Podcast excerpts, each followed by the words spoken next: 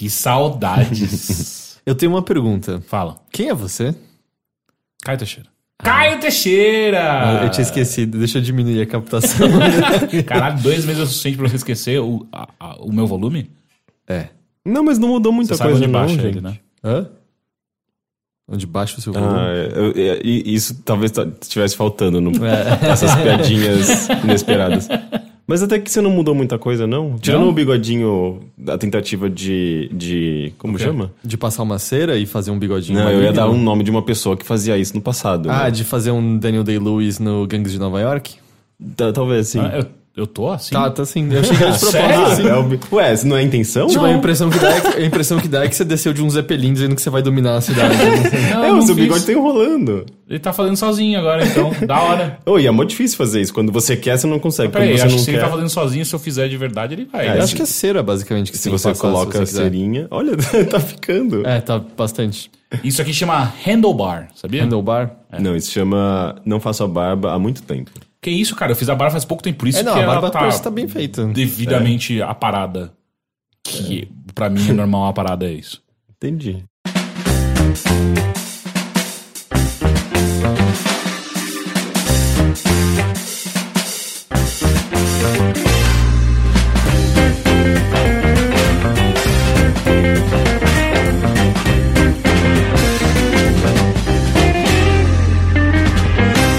Aí, tudo bem com vocês? Quanto tempo? Pois é. Pois é. Faz o quê? Um mês? Faz seis m- semanas. Seis meses. Seis meses. Seis Já faz meses. 83 anos. Não, Não, não são dois meses já? Deu dois meses, não foram? foi seis semanas no total? É? Eu não sei. Eu- alguém me falou que o, o Mundial que você foi cobrir durava seis semanas. Então é isso aí. Uhum. É algo assim. Mas o que, que são seis, seis semanas se não quase dois meses? Bem próximo, né? Bem próximo. Enfim. Eu não sei nem como começa, Começa mas. com- Esqueceu. Olá. Esqueceu tudo. Olá! E o resto vai vir em seguida. E sejam bem-vindos a mais um Bilheteria, o seu podcast de cultura e muitas entrevistas enquanto eu não estava aqui Olha, você, você, Overloader. você quase foi no, no, no, no slogan, não, no, na descrição que, que o Heitor dava pro, pro bilheteria. Ah, é? eu dei o meu ele- próprio charme, meu É, próprio twist. ele, ele Ah, criou... você mudou coisas, né? É porque eu tô bilheteria- sentindo que tem um. Não, uma eu fazia, coisa- eu fazia um olá. Mas eu falava, sejam bem-vindo- bem-vindos a mais uma edição do Bilheteria, o podcast de cultura pop, cultura geral e outras formas de cultura do Overloader. Ah. Até porque- Eu não vou fazer isso. Não, não, tudo bem, deixa eu faço quando eu... Ok. Mas, nome- mas era adequado, né? É. Tipo, Até pela série de entrevistas completamente diferentes que a gente teve. Meu nome é Caio Teixeira. Eu assisti. Eu estou aqui com. O nome dele é Caio Teixeira Flop, né? É.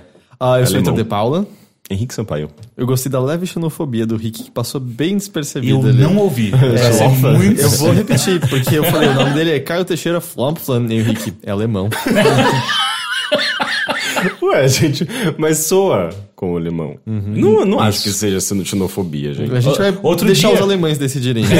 Outro dia eu assisti um vídeo de um cara falando é, que o vídeo no YouTube, no YouTube não, no Facebook tava, fale qualquer idi- idioma com três passos rápidos. Eu falei, ah, lá vem, né?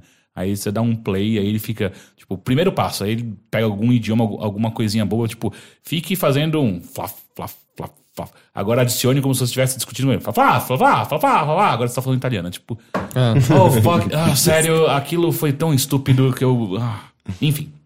Ah, caralho, né? Faz Quanto tempo, faz tempo. Como é que foram?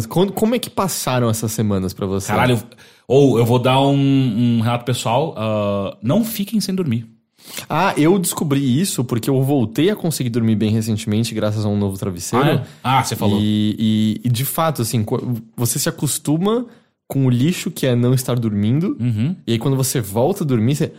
Ah, é, é isso que é que eu deveria estar sentindo todos os dias normalmente. Isso é a Estar normalidade. descansado é. bom, né? Tipo, as coisas estão sob um novo prisma. Nem tudo é o lixo absoluto que estava aparecendo diante dos meus Você olhos. tava com tipo últimas- aquela, a- aquele layer de Gears of War na sua vida. É, mais ou inteiro. menos, é um filtro de cocô, parecia, É, assim. E especialmente porque eu tava sentindo muitas dores toda hora. E aí.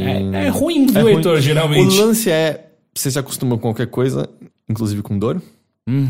E aí você demora pra perceber que tem algo te incomodando porque a dor faz parte do seu dia a dia. Sabe? E Não. aí quando você. Tá ficando cada vez mais sombrio, Não, né? essa aí eu parei de, É, de desconectar. e eu queria aproveitar o tema pra falar da minha coleção de poesia que eu tô lançando aqui. Mas o importante é que você foi na terapia, tá tudo resolvido. Não, isso é dor física que eu tô falando. Não era nem Ah, não, emocional. mas, mas a dor física vem de vários outros. outros No meu caso, outras vinha de um dormir mal com um travesseiro zoado. É, isso é uma coisa importante. Mas enfim, eu descobri que aos 31 anos eu já não tenho mais o pique que eu tinha aos 29, que seja. Que você tinha há seis semanas. É, eu, eu, eu não. Eu, eu, realmente achei que trocar o dia pela noite seria tranquilo. ah, que era só dormir mais durante o dia e tá tudo bem. E não, minha vida virou um lixo. assim, muito rápido. Na primeira semana eu já tinha. Meu humor já tava uma bosta. Mas você tava pelo menos dormindo a mesma quantidade de tempo que você deveria estar dormindo? ou Não, não dá, né? O seu corpo meio que te acorda sozinho. Então, eu tava conseguindo dormir, sei lá, seis, no máximo sete horas no dia. Ah, sendo que eu, de maneira geral, durmo seis horas por dia, todo Isso é, isso é pouco, né? Você sabe que é pouco. Ah, eu sei, mas ao mesmo tempo. É isso, você se acostuma com tudo, né? Opa! Uhum. Olá. É, e aí eu estava com um humor muito, muito bosta, rapidamente. Ah, eu enchei, eu voltei a engordar tudo que eu tinha emagrecido nos últimos três meses. Parece. Prestem atenção na câmera nesse Onde momento. ela ficou? Onde, onde a Shell ficou? É, você não parece que engordou. Pois é, mas eu engordei. A, a balança não mente.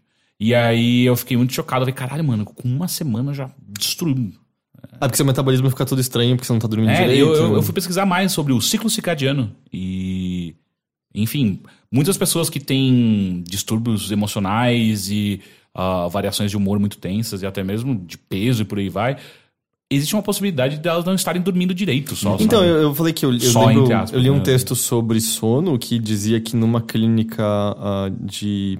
Esqueci qual o termo exato, mas ah, que, no qual pessoas com depressão eram internadas, as pessoas que ficavam nos quartos com face norte, que tinham sol pela manhã, se recuperavam mais rapidamente do que as que ficavam com face sul, que não tinham o sol pela manhã. Pois é. É, então, tem é, várias, várias dessas coisas, sabe? Tipo, e era engraçado porque isso em nenhum momento afetou o meu trabalho, mas afetou tudo em volta. Tipo, meu trabalho eu tava conseguindo fazer numa boa e era até divertido, era legal chegar na Riot, não ter absolutamente ninguém, eu poder deixar o som alto e, e trabalhar enquanto eu escutava música. Mas minha vida social foi pro caralho, eu não via mais nenhum amigo meu, mesmo porque já tava em horários diferentes, e meu humor ficou um lixo. É, É, bom que a gente perdeu muda- esse Teixeira, né? Sua É, vida opa! muda drasticamente de uma, de uma hora pra outra, basicamente. Sem você perceber, porque antes você achava que, ah, sei lidar com isso. Não, você não sabe porque É, é. inverte tudo. É, foi, foi bizarro. Mas enfim, estou de volta. Eu ainda não tô 100%, pare- parece que eu tô voltando de uma viagem muito Ah, longa. normal, é tipo como se fosse um jet lag, mais ou É, menos, e, né? por exemplo, hoje eu tô morrendo de sono e eu dormi bastante de domingo pra segunda. Ah, mas enfim, vamos direto a um, a um, a um tema clássico do bilheteria. Que eu quero saber de você, Rick.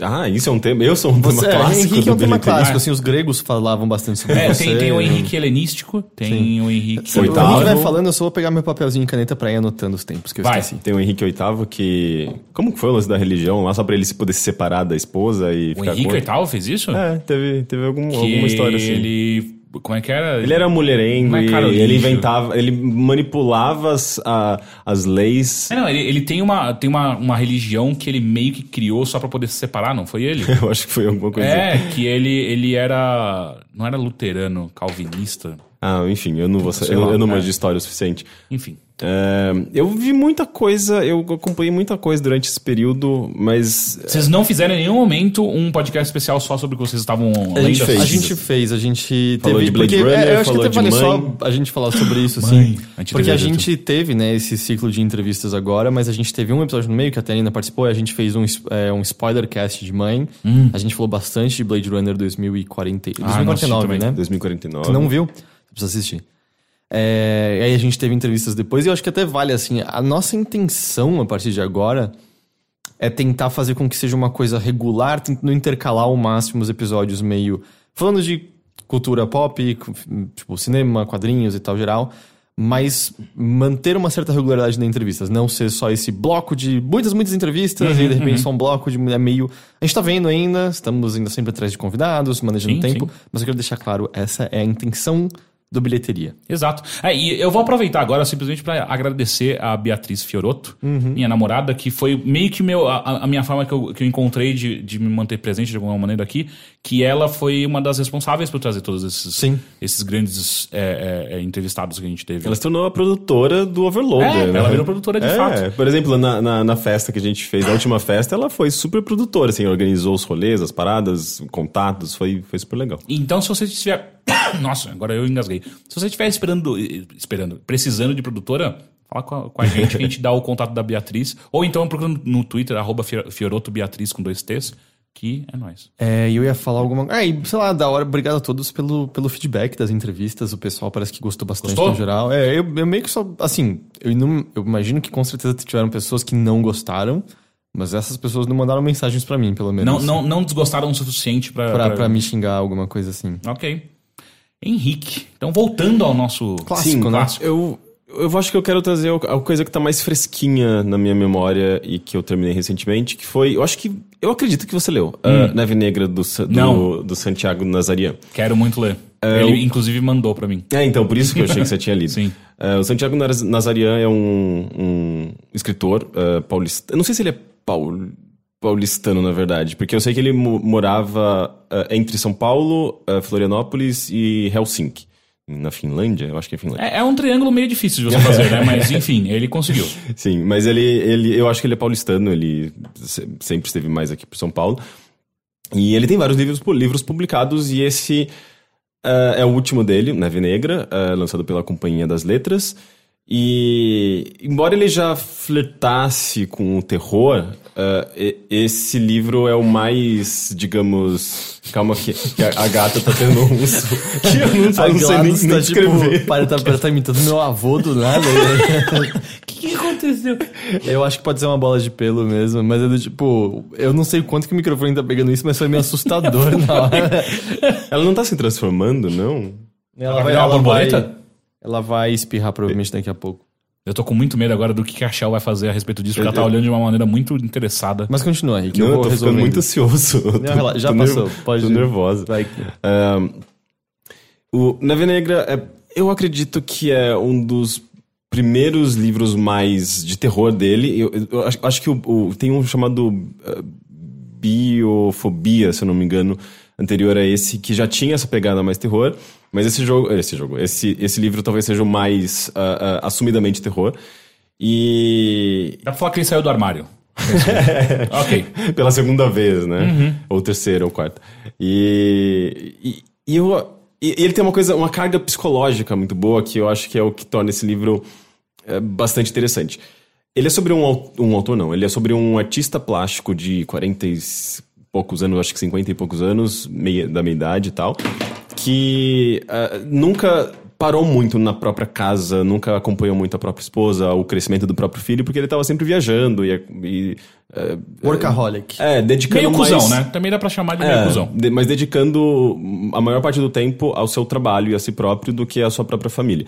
Então, quando ele volta de uma dessas viagens, que é quando o livro começa, ele pegando a, o, o ônibus da, da- do aeroporto de, de Guarulhos até. De Guarulhos, não. É, ele tá em, em- em Florianópolis. Ah. Então, ele pega um, um- um ônibus, eu acho que é justamente do Salgado aeroporto. Filho? Não sei qual que é o Enfim. nome. Mas ele vai. Nossa, pra- não, Salgado Filho é Belo Horizonte. ele vai pra essa cidade eh, chamada Trevo do Sul, e se passa nessa cidade, uma cidade do interior de Santa, Santa Catarina. E, e- e durante já esse, esse longo período dele eh, saindo do aeroporto, entrando no ônibus, nesse transporte, ouvindo o, o rádio, se eu não me engano, que eh, os, os narradores, narra- os locutores do rádio comentam sobre a neve muito rara que tá caindo em Florianópolis, e tipo, é, ele- eles mencionam que ah, é um evento turístico e tudo mais.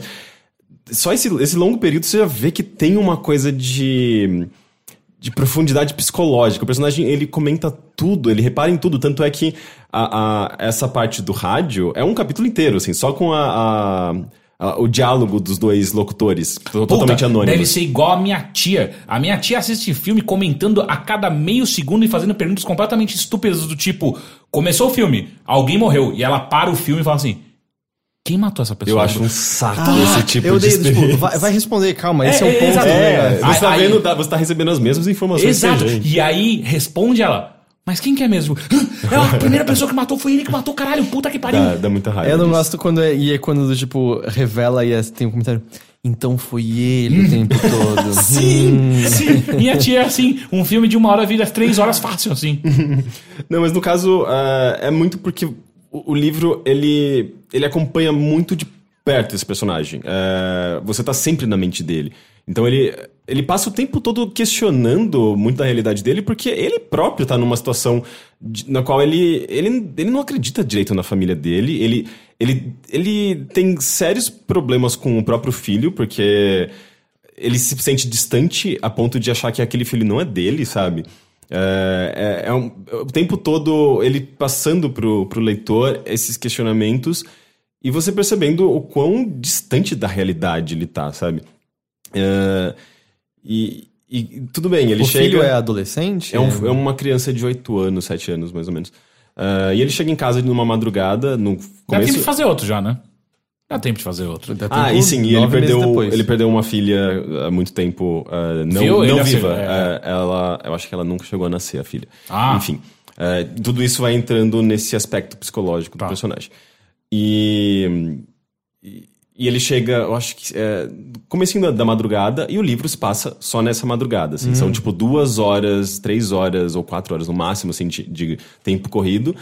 E- mas ele preenche de muitos desses espaços com esses flashbacks constantes dele para reforçar quem ele é no presente. Tipo, você entendendo ele pelo passado desses flashbacks constantes, você começa a entender toda essa profusão de dúvidas e medos que ele possui atualmente. Então ele é muito psicológico, assim, é você se sente dentro da mente dele. E, e, é- e normalmente eu, eu tenho um pouco de preguiça de livros que são muito descritivos. E eu, eu gosto de livro com diálogo, eu gosto de uma coisa mais acelerada, sabe? Tipo, justamente, eu, eu peguei esse livro e eu fiquei, caralho, vai ser só essas quatro é, horas? Porque tava me fazendo pensar aquele livro da Clarice Lispector, que é o livro inteiro ela encontra uma barata no armário e comenda barata e tem tipo 400 páginas. Sério? Eu não suporto Clarice eu Lispector. também não sou Sério, a Hora da Estrela eu acho Eu, maravilhoso. eu, eu, acho que é a obra que eu mais odeio na Sério? literatura brasileira. Eu não suporto. Nossa, eu amo aquele livro. Tipo, Eu não, eu não seria tão hiperbólico quanto o Teixeira. Eu já li muita coisa da Clarice Lispector. Eu entendo porque ela é considerada uma das maiores brasileiras da, de língua portuguesa. Grandona, né? É, mas eu, eu não consigo gostar dela, da, da, da obra dela. Mas enfim, eh, mas eu, eu sinto que ele não é só eh, descritivo, assim. Ele, ele preenche ah, esse espaço com... Primeiro, o personagem ele é extremamente sarcástico. ah, O humor desse livro é maravilhoso, assim, tipo... cê- mesmo nas cenas mais bizarras, porque ele começa a ficar bem bizarro, assim, tipo... Visualmente, sabe? Você começa a me- eh, visualizar coisas muito sinistras. Ele, come, ele vai lá e joga uma piada no meio, porque o personagem, ele é, é muito sarcástico.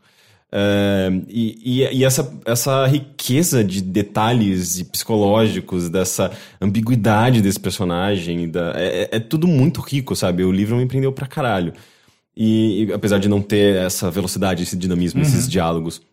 E o que acontece é que ele chega nessa casa silenciosa, som- eh, tipo, escura, eh, sempre tá bebendo alguma coisa, não sei se, eu acho que muito por conta do frio também, até porque ele faz esse, esse- essa, eh, esse comentário de que na Europa as casas são preparadas para o frio, aqui no Brasil não. Então o frio é muito mais intenso, na verdade, embora não seja tão intenso quanto lá, porque as casas simplesmente não têm aquecedores, não estão preparadas para isso. E então ele tá sempre bebendo eh, e nisso ele percebe que a cachorra dele parece. Não, ele percebe rastros de sangue ah, na, lado de fora da casa. Ele vai ver que a cachorra dele tá machucada. E, sabe, numa situação dessa eu levaria ela urgentemente no, no veterinário. Ele fala: Não, amanhã cedo eu levo. Não, Ah, não. é, tá gelado, sabe? Ela não vai sangrar até morrer. E, e coisas estranhas começam a acontecer aos poucos. Ah, o filho dele dá um grito. ah, ele sobe correndo, ah, vê que o filho, acho que. Tá sangrando, ele fala, leva no médico amanhã. Ele, enfim, acaba dando um banho no filho e essa coisa completamente awkward, como se diz em português? É, desconfortável, desconfortável, esquisita, dessa relação Foi dele. criado bilíngue, sabe como é que é? É difícil. Não, mas é, é comum acontecer isso. É, ele, sabe, ele tendo que passar, sabe, exercer o papel dele de pai Sem e- se reconhecer como tal. sem se reconhecer como pau. Pa, pau. Fato falho total. Normal, eu não me reconheço Ato como fálico. também. Total. Sim. E sem se reconhecer como um pai dele, e o próprio garoto não necessariamente o respeitando como pai. E, e situações muito esquisitas acontecem. Ah, mas, mas 8 anos, oito anos de idade, cala a boca, sabe? E, e a partir desse momento você já, você já começa a ficar muito na dúvida uh, se o que ele, se o que está acontecendo é de fato realidade ou esses pequenos eventos estranhos uh, são, são muito da, da interpretação dele, da, da percepção dele ou sei lá, simplesmente da loucura dele, sabe? Uhum. Você vê que é um personagem que ele tá num estado de alucinação uh, que, que às vezes soa uh, como isso, e às vezes você fala, não, eu acho que na verdade isso de fato tudo tá acontecendo. Porque o livro ele começa a seguir caminhos cada vez mais bizarros, sabe? Entra um, um vizinho na história, uh, que é uh, neto do taxidermista, uh, e que faz, empalha animais e tudo uhum. mais, ele começa a encontrar esses animais empalhados na casa. O filho, ele tem uma obsessão muito grande por coelhos, tanto é que ele pede para ler um livro numa hora, Uh, e ele fala ah, aquele ali. E o pai vai lá, pega o livro e começa a ler, e de repente surge um capítulo inteiro do próprio livro dentro do livro. É ah, muito legal. legal. Com a capa, ilustração, uh, e são poemas bizarros do chamado Coelhinho Lindo.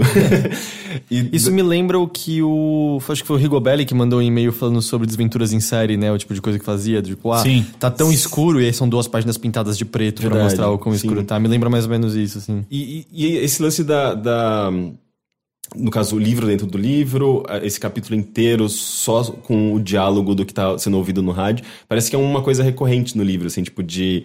Eh, ele dedica, uh, uh, às vezes, um capítulo inteiro só para aquilo que está sendo lido, ouvido, observado.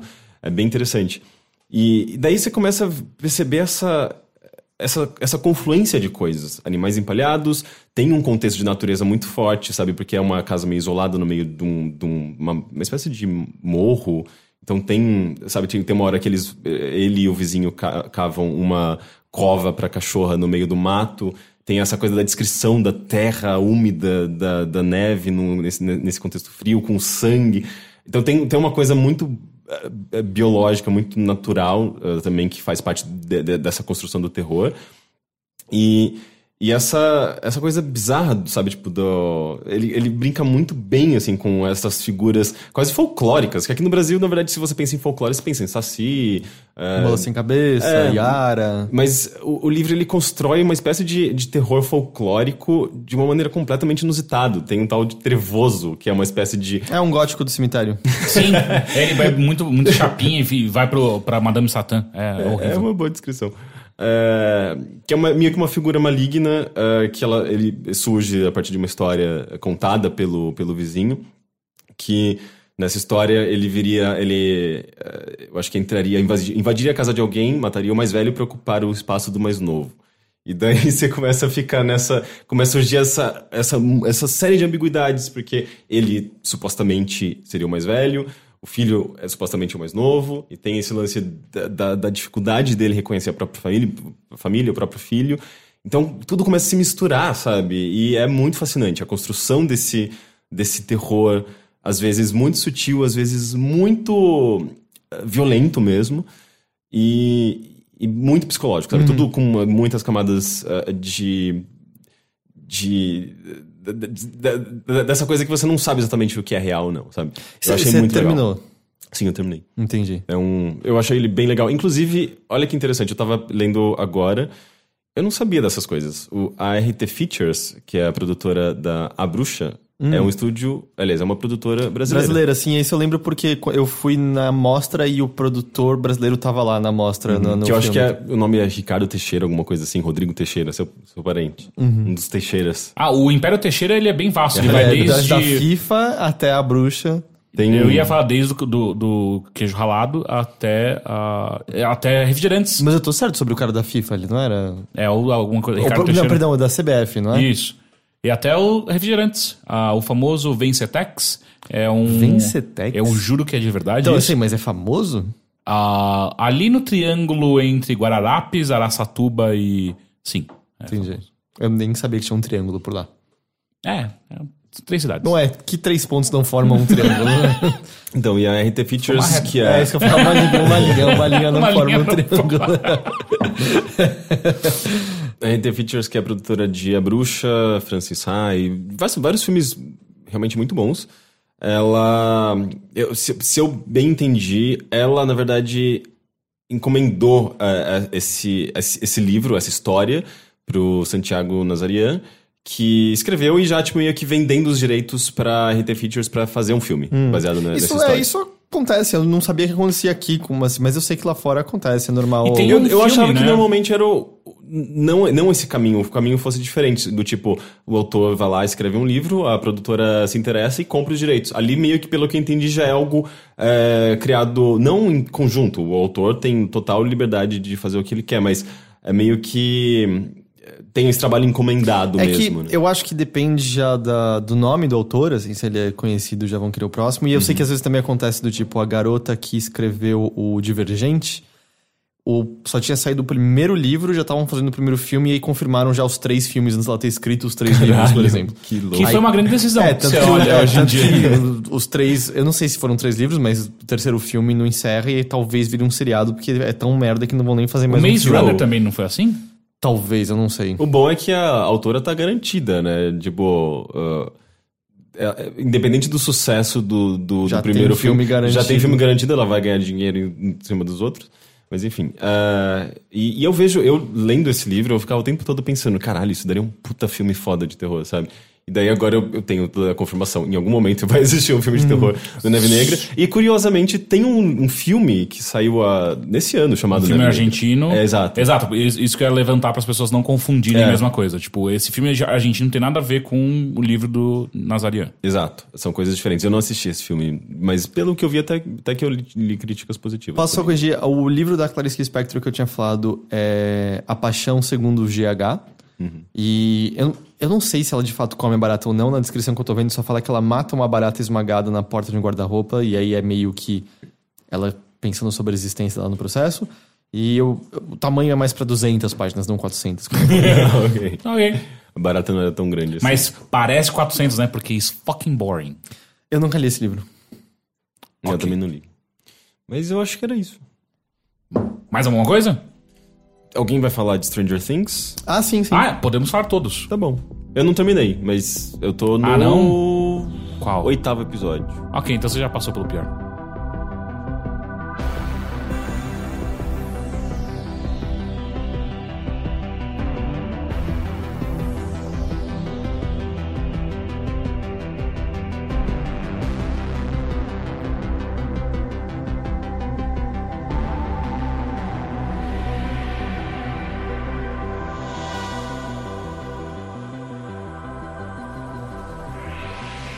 Stranger Things, segunda temporada. Ou Stranger Things 2, que nem aparece na, na introdução. O quão ruim pode ser? Você não gostou? Nem um pouco? Nossa. Nem um pouco, assim? É, então, eu, eu achei meio ruim, mas não odiei de nem forma alguma. Cara, eu acho que acabaram com o rolê, velho. É, não, eu acho que isso é. Eu, eu, não, eu não, não saí tão fora. Eu só. Eu saí meio indiferente, eu senti. É, eu não terminei, eu tô no oitavo episódio. Eu, eu gostei mais do que desgostei até agora, mas O- teve momentos em que eu desgostei bastante. O sétimo episódio, é, e você já passou por ele, dá pra gente falar com tranquilidade que é o pior.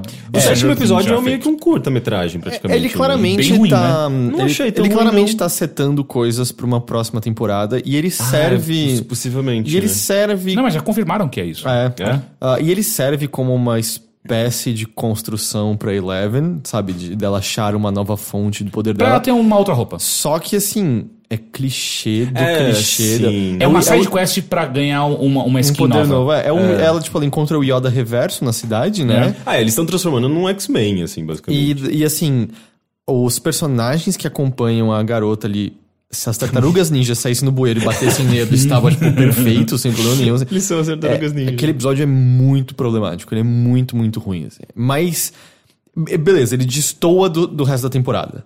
Mas eu acho que a temporada, mesmo descartando ele, tem problemas. É, Eu, de novo, não acho que seja um desastre de maneira nenhuma, mas eu acho ela problemática. Assim, pra, pra quem não. sabe, ela começa alguns meses depois do fim ano. da primeira. Um ano. Bom, ano. O que, que é um ano se não, Não, 12, 12 meses? E a Eleven, 11. 11, mais 1 mais 1, mais 2, vai dar 3, Half-Life 3 confirmado.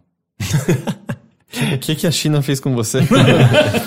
e, e é, bom, acho que melhor deixar claro, vai ser meio impossível a gente não também entrar, acho que, em âmbitos de spoilers da primeira temporada. Então, está avisado aqui. Ah, o Will, Will Byers, é, ele Nossa, morra. Eu detesto esse, esse personagem. Ele- A família, assim, né? Não, família poderia morrer. Eu gosto da mãe. Ele tá, ele, tá- Ah. ele assim, dessa vez ele é um personagem que faz muito mais parte da temporada. Afinal, na primeira temporada ele tava no. Desaparecido. No, como é que é? O Upside Down? Upside- é, Upside- como é que é em português? Mundo Invertido. Mundo, Mundo invertido. Então, assim, a gente tem muito mais exposição dele. O que é mais legal ver as quatro crianças podendo agir. E a, Ele a Eleven já no primeiro episódio a gente já sabe onde ela está. Do, Tipo, ela já, já, já retorna à cena, não interagindo com outras pessoas, mas ela já tá de volta, já não é mistério o que aconteceu com ela de maneira nenhuma. E o que acontece é que as coisas do mundo invertido ainda, ainda estão ali, de alguma forma. Como já tinha ficado claro no final da primeira temporada. assim. E tá se manifestando através de, entre aspas, alucinações que o Will tem de tempos em tempos, no qual ele enxerga o mundo invertido, mundo invertido e vê uma figura que.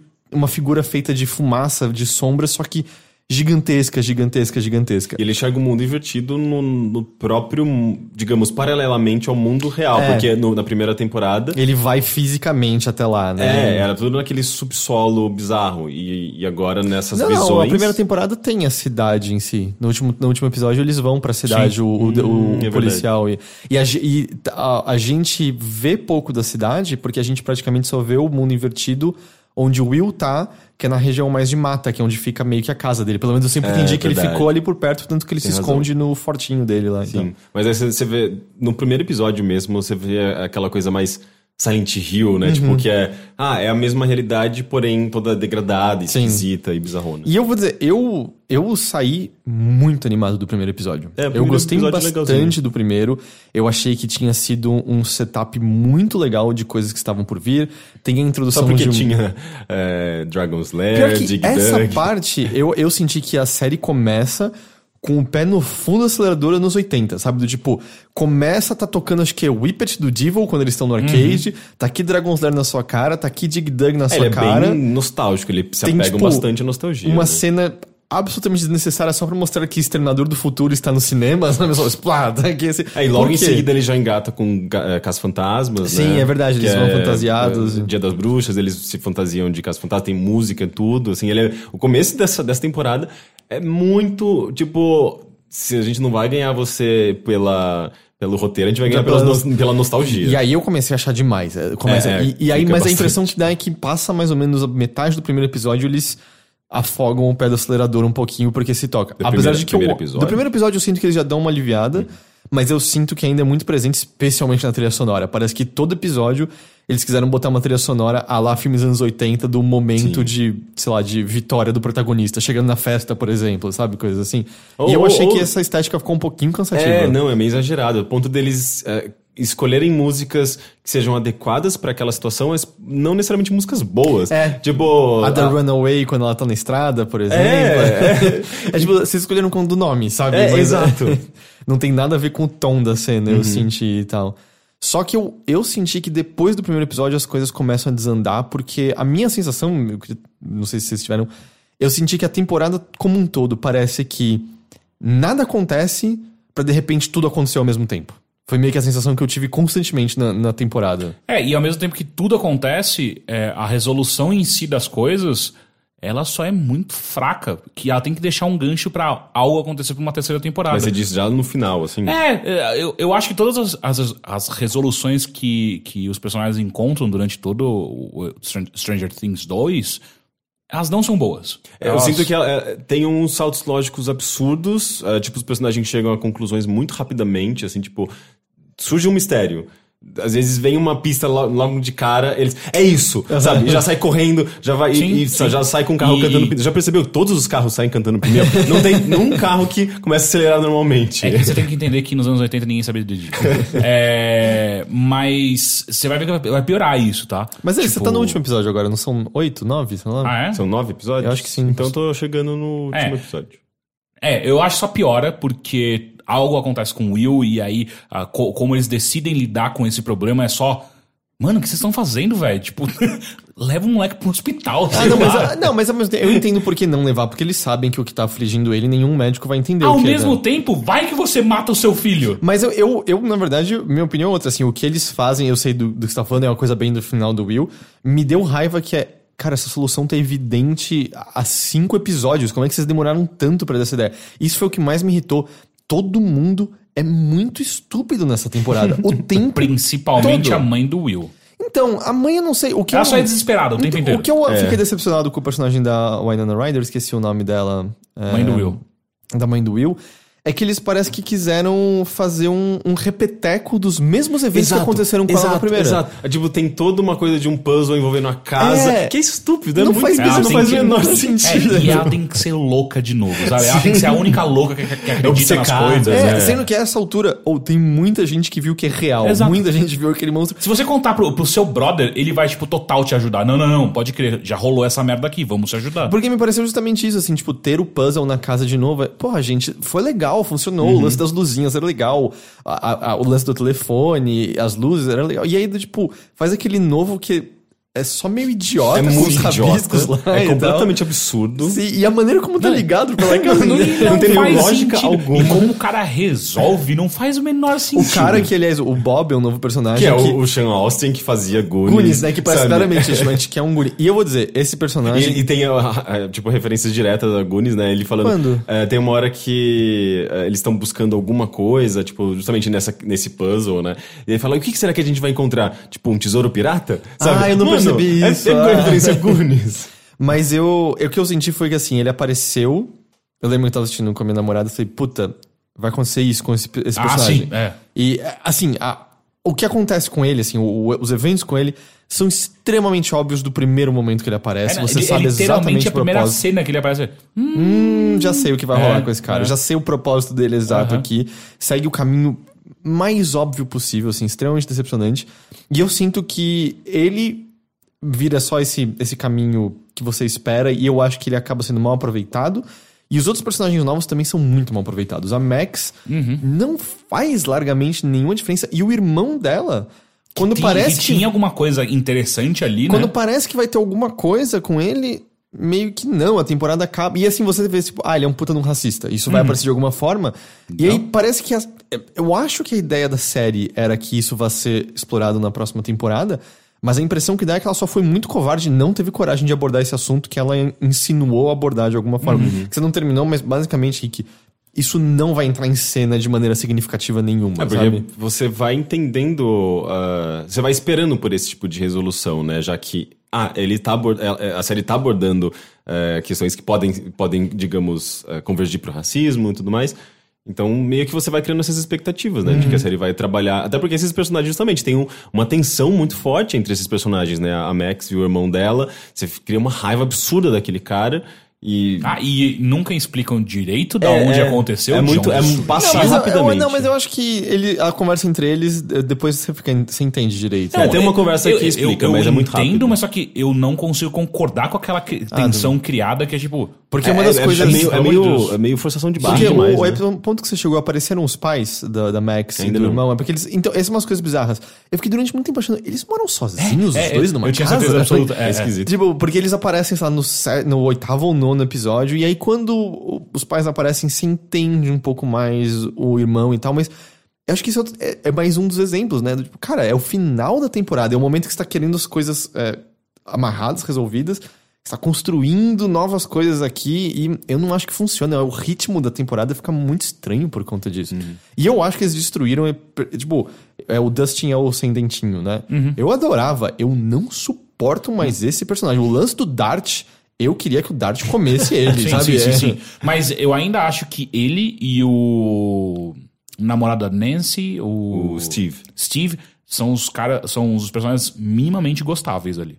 Tipo, os outros é impossível você gostar desses Eu mas eu gosto da Nancy, por exemplo. Ah, não, cara, puta, é, o arco dela é tão estranho. É, não, é, o- é, o arco dela é idiota. Ah, é. É, e- eles. É, sim, É muito bobo, Eles são, sabe? são basicamente É. ela e o irmão do Will em busca da. da De uma resolução para o que deixou aberto da Bárbara no Da, primeiro da, da temporada. Bárbara. Sim. E ninguém liga. Eu ligo, a Bárbara era a Ah, melhor a coisa a Bárbara era legal. cu, sabe? Ninguém ligava pra esse Eu negócio. não sei se é pelo meme ou se é. É, então, virou meme. É Mas isso. é que o lance que eu sinto é.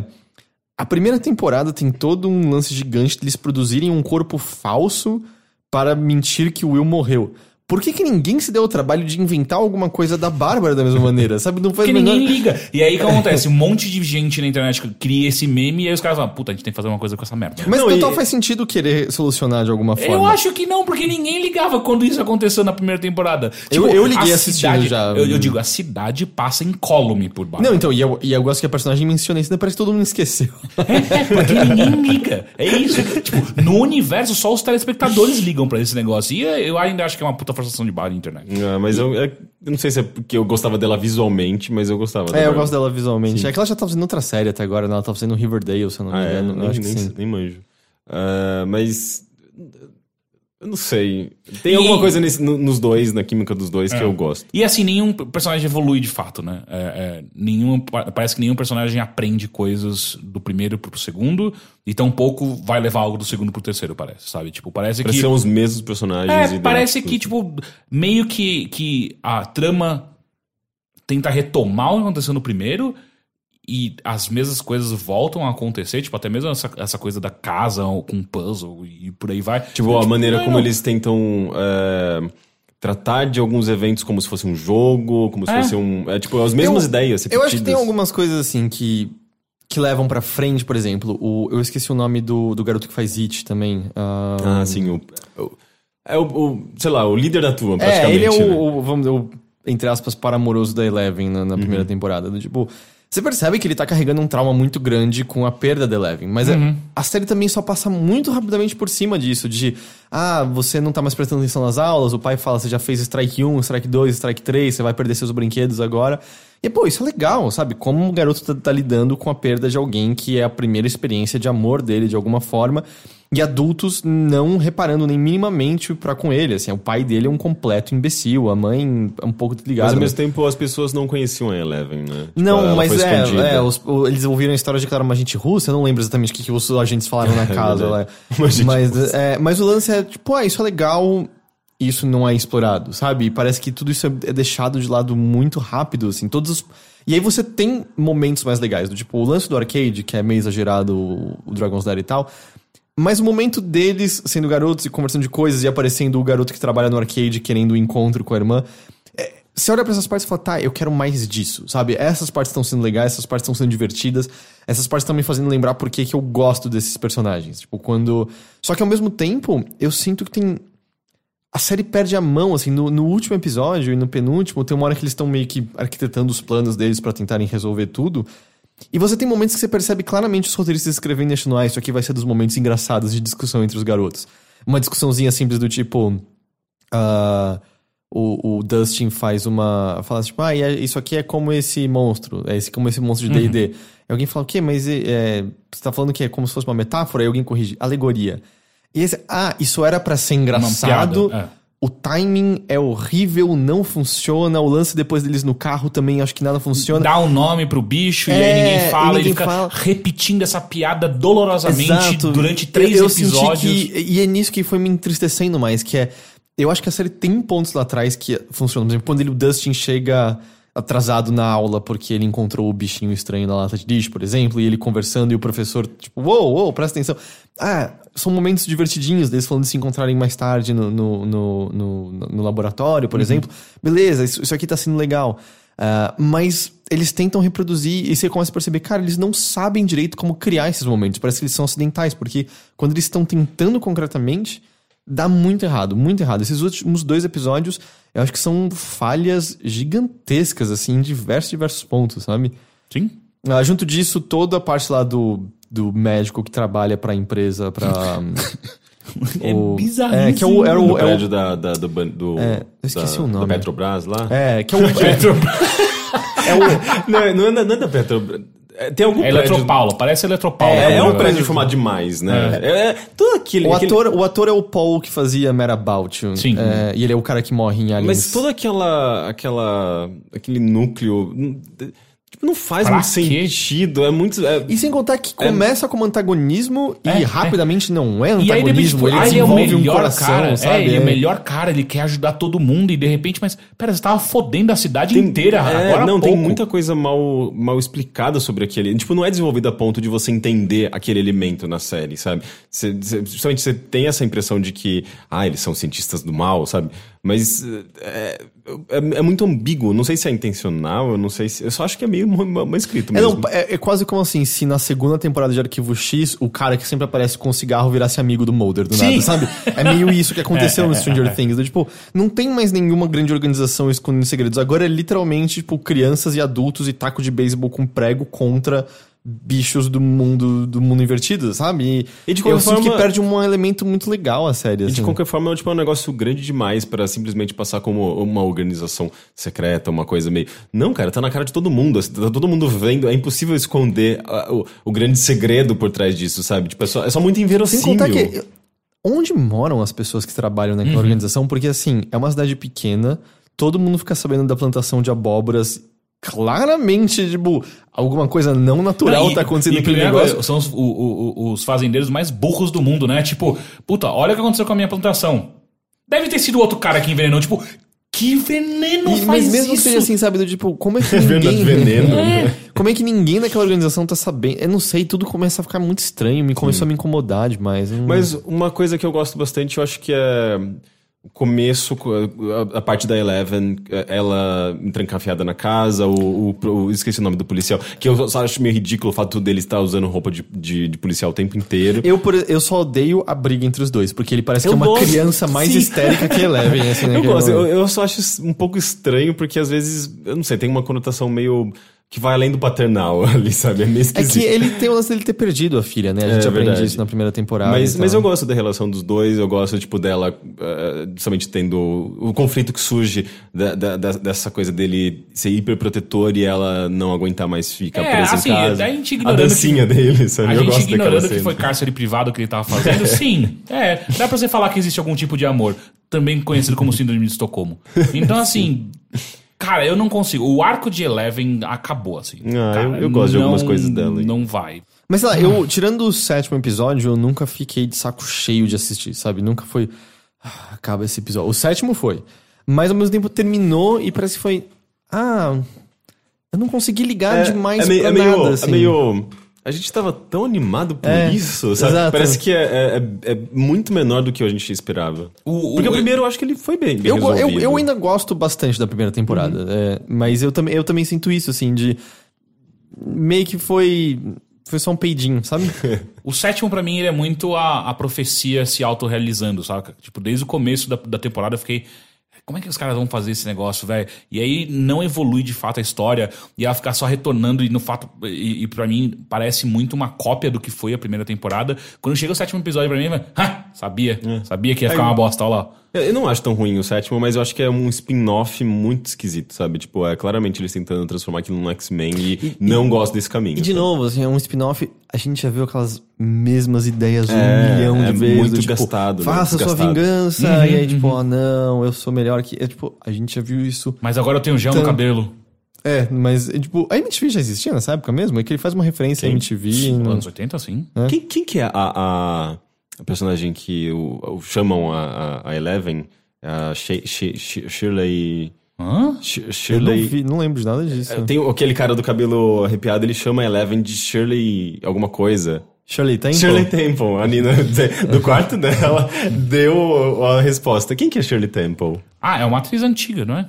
Ah, é a Maísa. Shirley Temple é a Maísa. Ok. Não, não tem nada a ver com a aparência dela ali. Né? Então- Enfim. Eu, acho que essa série... É, Deu. É, é, Deu. Eu, não, eu tenho, eu tenho curiosidade. Eu, eu, eu, Você sabe, quer eu saber vou, muito, eu você vou quer saber muito o que vai acontecer terminar. com, com, Ah, com aquele grupo do sétimo episódio. É, tipo, você tá muito louco. Pra... Caralho, eu não vejo a hora de, de ver essa galera, todo mundo junto, fazendo uma série inteira, uma temporada só eu não deles. sei, eu, eu, eu dou o benefício da dúvida. sabe? eu, eu, assim, vai estar no Netflix. Eu não vou parar de assinar Netflix. Pelo menos um episódio eu vou assistir Sim. da próxima. Não dá pra saber, né? Daqui a pouco o Netflix tá 50 reais. É, tá aumentando o preço consideravelmente. E vocês viram também o lance que saiu hoje sobre o. Ok, é, leves spoilers, mas do beijo da Max com outro personagem? Ah, Hum, não sei. não. Ah, porque, tipo, ela não tava no roteiro, aparentemente, o beijo que ela dá. E. E aí parece que no ensaio, um dos, dos Duffer, Duffer Brothers, é isso, né? É, tipo, brincam assim, ah, então agora você vai ter que dar o beijo e tal. E aí ela ficou super agitada, assim, não, mas peraí, como assim? Não tava no roteiro. Ah, não, você vai ter que dar, não sei o que lá. Ela ficou agitada. E os dois falam meio assim, ah, ela ficou tão nervosa que a gente forçou isso a acontecer. Que? Pô, pera, que? Não, Situação não. estranha. Isso não faz o menor sentido. Era Não. uma criança, É, tipo, um não. que não precisava, e dois, tipo, essa é a sua atitude. Ela tá dizendo que ela tá desconfortável e aí você fez acontecer mesmo. Tipo, Só pra dar aquele, aquela forcinha. Parece que tá- achou que você tava brincando de Barbie. Foi, foi é isso, super, estra- cara? super estranho. Muito, muito bizarro. É meio esquisito. Criança beijando é, é bizarro. Não, É. não... E vocês viram, né? Tipo, a, a, personagem da. Como chama? Millie Bobby Brown. Sim. É, ela, eu acho que não sei se foi alguma premiação. Mano, aquilo não é a- aquela garota. Ah, eu vi que eu fiquei olhando e falei, não, Ela não é a mesma pessoa. maquiagem. Transformaram ela numa Ah. mini adulta, né? Muito esquisito, assim, com cabelo liso, eh, tirando umas fotos assim meio sensual. Sendo É que na primeira. Quando, Ela tem sendo 12 que na, anos. na, quando, na, sei lá, 13. no- nos, 13? Nas festas da primeira temporada, até ela, tipo, como menininha, vestida como menina. É. Ah, que criança legal, sabe? Eu, eu acho muito estranho isso, porque parece Foi que bem começam a botar um toque de sexualização ali que fica desconfortável. Eu não acho Sim. nada legal daquilo. Mas também, tipo, é foda. Se, se continuar com sucesso, essas crianças crescendo nesse meio é sempre, é sempre, é sempre cagada, né? Ah. Sempre dá bosta.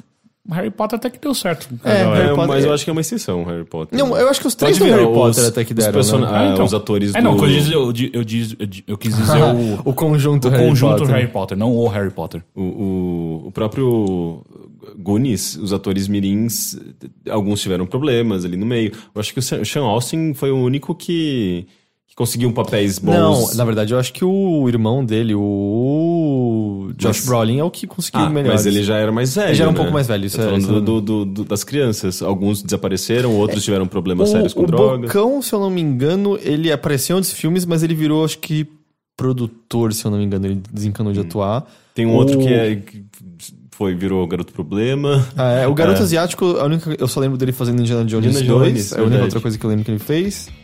E eu não lembro se qualquer um dos outros teve qualquer coisa. É, não lembro. Isso foi Stranger Things 2.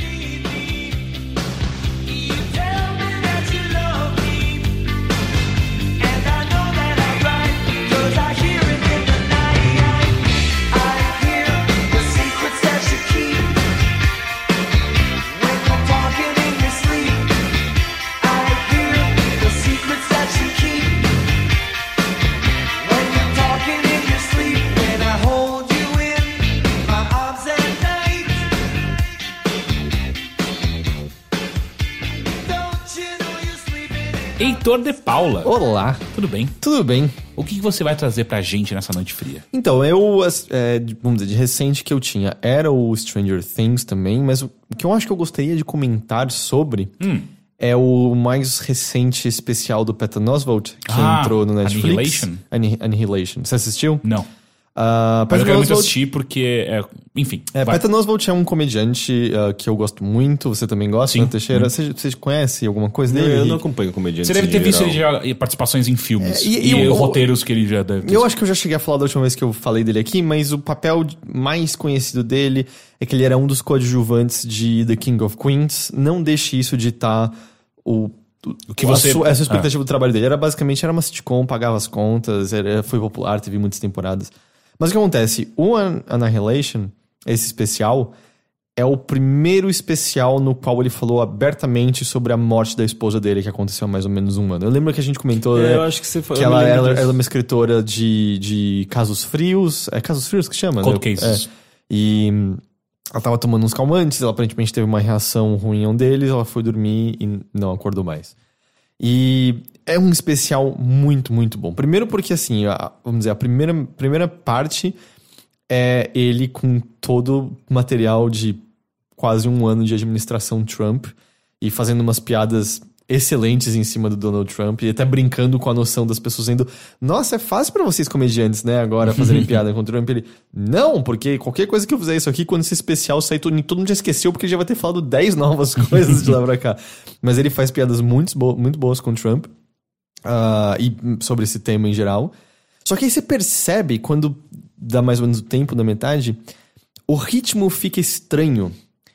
Porque ele começa a mais brincar com as pessoas na plateia. Ele começa, tipo, ah, você, me fala o que você faz. Ele começa a conversar com a pessoa sobre isso. E não é que deixa de ser engraçado, é engraçado. Mas você percebe que o ritmo é outro. E eu, sei lá, eu conversando com, sei lá, comediantes brasileiros, por exemplo, conversar com a plateia é meio que uma coisa que eles fazem quando eles querem preencher tempo e treinar. Não é muito a cara de quando você tá com um especial pronto, assim. E depois ele conversar com umas três pessoas, ele mesmo admite assim, ok, gente, é... Desculpem, eu, eu tô enrolando, é porque essa próxima parte é difícil pra mim. E aí ele começa a falar da morte da esposa. E tem um bom pedaço que não é humor, na verdade. Que é ele falando sobre como o dia que a esposa dele morreu foi o segundo pior dia da vida dele. O pior dia da vida dele foi o dia seguinte, quando ele teve que contar pra filha dele que a mãe dela tinha morrido. Puta que. E, e coisas assim, e, e detalhes que eu nu- nunca me passou pela cabeça, sabe como é? Porque ele vai na escola conversar com a, com a orientação e tal, e a escola fala assim, tipo, isso era, sei lá, numa quinta-feira, no dia que a esposa morreu, e a escola fala assim, você não pode contar isso pra ela hoje, porque como fica a cabeça de uma criança que chega em casa, janta, ó, sua mãe morreu, vai dormir agora. Tipo, não, não cabe. E ela fala, não traz ela pra escola amanhã, tenha um dia divertido com ela, vá passear, faça coisas. Isso ele já tinha contado numa entrevista que ele deu pro. É, eu sei que alguma, algumas dessas informações não são É. inéditas. É, é que acho que é a primeira vez que ele tá falando num especial e tal. E, e aí você conta pra ela. tipo, e aí ele fala desse processo, o que aconteceu e a grande dificuldade, mas ao mesmo tempo sobre a filha falando. Ele, ele falando pra assim: você quer viajar? Tipo, o que você quiser, pra onde você quiser ir, a gente vai, a gente fica um mês longe e a filha. Não, eu quero segunda-feira ir pra escola. Sabe? Que é meio buscando algum tipo de normalidade de novo e ele encontrando. fo- Opa, eu soquei o seu microfone com tudo. Encontrando normalidade na filha ah, pra, pra poder seguir em frente também, assim. E ele falando também de todos os processos de. Vamos dizer, as tarefas que ele.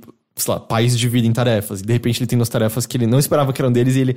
Eu vou conseguir fazer isso, sabe? É matricular nisso aqui, é levar nisso aqui, é fazer tal coisa. E, eu, e eu, aos poucos, meio. Tá, eu consigo fazer isso. Eu, eu, eu consigo. Você tem que cumprir todas as funções, de repente. Basicamente, né? Vira o dobro de trabalho. Tra é que trabalho falar estranho já que é, um- já que é seu filho e tudo mais. Tarefas. Mas ele. E aí nisso ele começa a puxar o, o lance da esposa que. A esposa, como eu falei, ela era, era escritora falando de casos frios e ela aparentemente escreveu livros no qual ela conseguiu fechar casos há muito tempo esquecidos ah, que, sabe, as pessoas não acreditavam mais que, que seriam resolvidos de qualquer forma. E ele comenta nisso que ele tem uma discussão constante com a esposa que ele falava que ele, o Patton Oswalt fala, não acredita em Deus, mas acreditava mais ou menos em alguma forma de força, dando alguma pequena ordem que seja isso. E a esposa dele não, a esposa dele dizia: "Não, é puro caos, é tudo, tudo, tudo caos". E ele e ele fala: "E aí eu começo a achar que talvez ela tivesse razão, porque se essa força estava lá em cima e olhou e falou assim: "Hum, vamos ver. A grande escritora tá resolvendo casos há muito tempo esquecidos, tá trazendo algum tipo de consolo para famílias há muito tempo abaladas que acharam que nunca mais eh, veriam qualquer resolução para esses casos. Ou o homem baixinho estranho que fala sobre cocô bastante. Não, eu acho que vou levar ela. e, e eu gosto que ele completa com. E, e se essa foi a maneira dela de provar que ela tava certa e que é completamente caos, ela ganhou esse argumento da maneira mais escrota possível.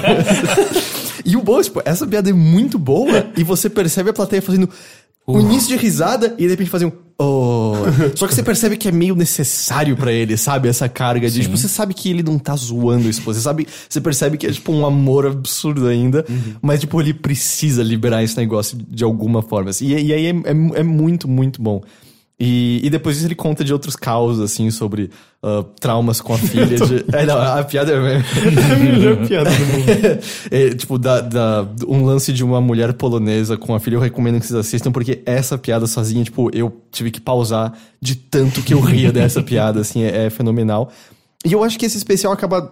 Normalmente especiais de comédia são só isso, sabe? É só, ah, o cara vai contar umas histórias, vai ser engraçado.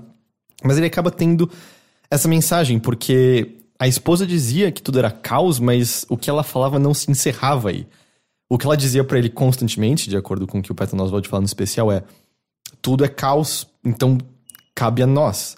Então, tudo é caos, sejam bons, sejam bondosos. E é meio que esse é o, o laço com o qual ele amarra tudo, sabe? Tipo, é, é tudo caos. E até amarra com o fato dele estar pegando a administração Trump e tudo que a gente tá vendo acontecer e os- todos os problemas sociais que a gente tá vendo cada vez mais perto de uma ebulição enorme e, e amarrando tudo isso, tipo, é, é tudo, tudo, tudo pleno caos, sejam bondosos, assim. Então, é um especial especial, sabe? É, eu, eu senti que é um.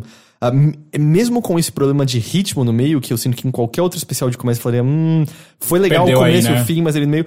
É, é meio necessário pra essa trama, é meio necessário pro que tá sendo contado ali, pra, pra carga emotiva, emocional que tem ali. Eu, eu, eu gostei bastante, eu recomendo muito. Legal. É, eu acho interessante que cada vez mais me parece que os melhores especiais que, que eu já assisti ah, são. tem algum toque de tragédia no meio. É, eu lembro muito da Tig Notaro quando ela anunciou durante um especial pra todo mundo na plateia que ela tava com câncer e ela tinha certeza que ela ia morrer. Ah, ou então, quando o Doug, o Doug Stanhope no Beer Hall Punch fala que ele ajudou a mãe dele a se suicidar, e é um dos melhores especiais que eu já vi na minha vida. Ou até mesmo o do Mike Birbiglia, que é o My Ex. Como é que é? My Boyfriend. My, ex, my Ah, é, my, girlfriend's- my, girlfriend, my girlfriend's boyfriend, não é isso? isso, é, é. Ah, que é ele contando de todas as terríveis coisas que aconteceram no relacionamento dele. É muito foda, sabe? Como. Que eu acho que é onde mora a genialidade de grandes É, comediantes. que comédia é- nasce de tragédia no Exato. geral, né? Nasce de tristeza. Mas é... e, e- o que parece que quanto maior a tragédia, maior é o necess... mais necessária é a comédia pra, pra, pra redimir, né? O, tu- tudo isso que aconteceu. Então é. E esse é, é engraçado. Desde que apareceu no Netflix, esse pessoal do, do Patton Oswalt, eu tenho relutado porque eu sei que eu vou gostar muito, mas ao mesmo tempo eu não quero perder, sabe? Eu quero, eu quero, tipo, ah, eu quero ter assim. É, eu, eu tinha, eu tive, tinha isso sempre com muitas coisas, assim, comprava um livro novo, eu deixava É, em cima é, da é. mesa durante muito tempo, olhando pra capa por vários dias, tipo, apreciando até o momento que eu vou começar você. Exa- exato. Porque eu preciso, preciso de começar no mindset correto, eu preciso aproveitar tudo. É meio É, isso, é né? exatamente isso. É, aconteceu também a mesma coisa comigo quando eu tava assistindo especial. O Gus me emprestou um, um- um- um conjunto de DVDs gigantescos do. Aquele comediante que é linguista, como é que ele chamava? Que linguista?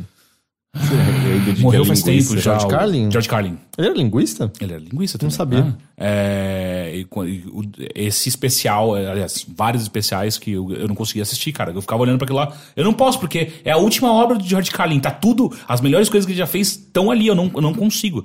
Então é, eu, tenho, eu tenho que me forçar pra assistir esse do Patton Oswalt. Eu tava assim com um livro do, do Twin Peaks que eu comprei, que é um calhamaço desse tamanho, com uma capa maravilhosa, um negócio caro, tipo, é uma, é uma obra de arte, sabe? Eu não vou levar aquilo pra lugar nenhum, eu vou ler só no meu sofá. e Virar mas- as páginas com uma pinça. né? Não, é lindo aquele livro. E, e- e- e eu, eu posso ler agora na velocidade que eu quiser, porque saiu novo. Que é, tipo, eu acho que é o mesmo tipo de trabalho, sabe? Tipo, Mas eu, eu total, eu, eu sinto que tem. Durante muito tempo eu olhava pra isso quase como uma espécie de não. Primeiro eu preciso me acostumar com essa presença, sabe? Eu preciso reconhecer isso. Hoje em dia o que eu sinto que também é. Eu provavelmente não vou ter tempo nunca mais na minha vida de aproveitar isso uma segunda vez. Tipo, um filme, beleza, mas um livro.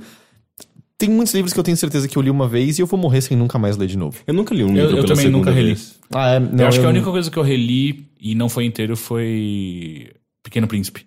Ah, mentira, eu já li um livro duas vezes, eu parei na mesma parte as duas vezes. E é um livro do Paulo Coelho.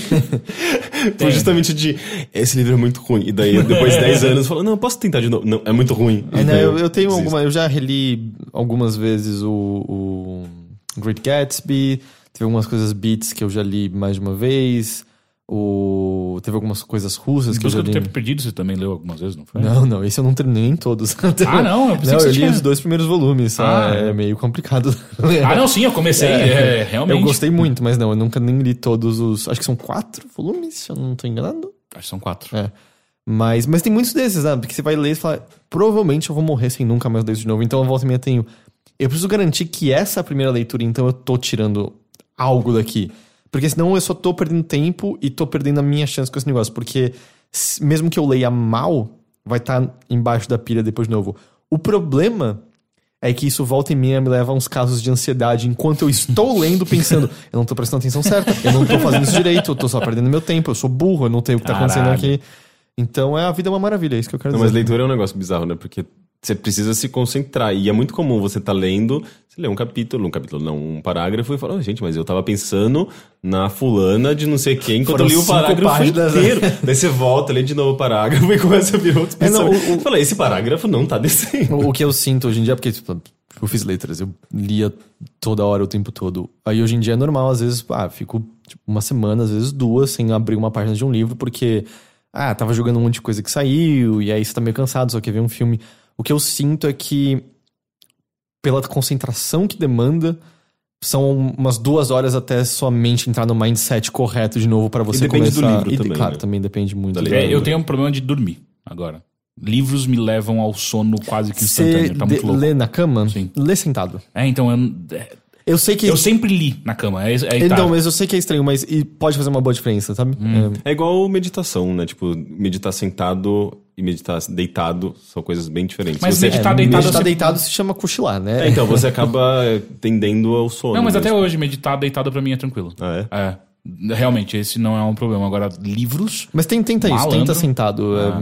tipo, pega uma Encarar cadeira mais como um confortável. estudo de fato às vezes que- põe, tipo, numa escrivaninha, eu sinto que isso ajuda e tal. Talvez. Enfim, isso foi. É, isso foi. Eu, eu, eu acho que é isso que eu queria falar. A gente não tem Legal. bom e sucinto, sabe?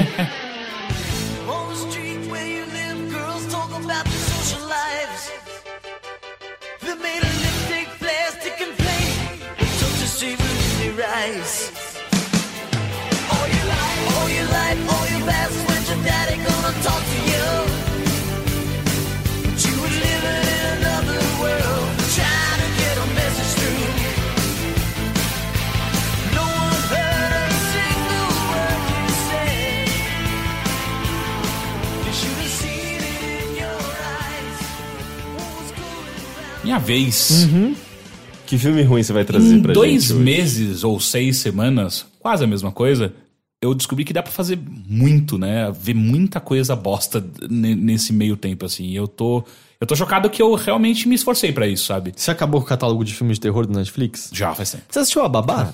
Sim. Bem Gostei legal. muito. Sim. Gostei É um- muito. É um filme que entrou no Netflix. É, é só pro Netflix aquele Pelo filme? que eu entendi, sim. É, é um filme super divertido. Não tem muito o que falar dele, É só, um mas filme é. de terror barra comédia, né? É, basicamente, eu acho que é uma maneira de. Você assistiu ou você só Não, viu? eu só vi, a, eu acho que trailer chamado eu que fiquei interessado. Cara, ele, ele, ele, ele não se leva a sério da medida perfeita. É, e ele consegue subverter coisas que você acha Uhum. que você deduziu de antemão. Total, assim, chame um namorado, namorada, amigo, amiga, estoura um balde de pipoca e assista junto. É um filme muito divertido, muito, muito divertido. É. Ah, mas eu quero falar de um filme que eu.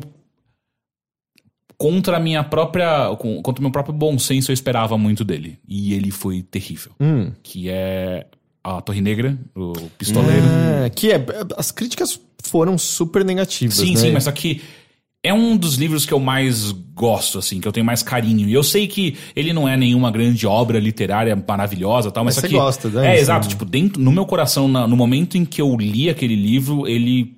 Ele, ele encaixou perfeito. é, eu a- é conheço- a maior série, série de livros do Stephen King, né? Sim, sim. E eu conheço muitas pessoas, o, o Digital Dead, né, o Lucas Piccoli, ele- eu sei que ele também tem esse sentimento pra com a Torre Negra, o Guilherme Jacobs, né, o Ghost, eu sei também que, Uhum. tipo, o Pistoleiro, é porque o Pistoleiro é o protagonista de todos, basicamente, vira um personagem que as pessoas gostam muito, ele é, É. ele é legal, basicamente, Sim, né? sim, então, sim, sim, sim. é, eu tenho certeza, eu sei que você não está sozinho nisso de gostar muito da, Sim, desse exato. universo. É, tanto que quando foi anunciado o- a produção desse filme, ainda mais quando anunciaram o Idris Elba como pistoleiro, eu fiquei chocado. Eu falei, meu Deus, é a chance de ficar bom esse negócio, saca? Tipo, É um daqueles casos tristes em que o casting é bom, exato, porque, mas o, cara, Idris Elba como pistoleiro, Matthew McConaughey como o, o, o, o vilão... o- é, o vilão, o homem de preto, que tá durante toda a série e tal.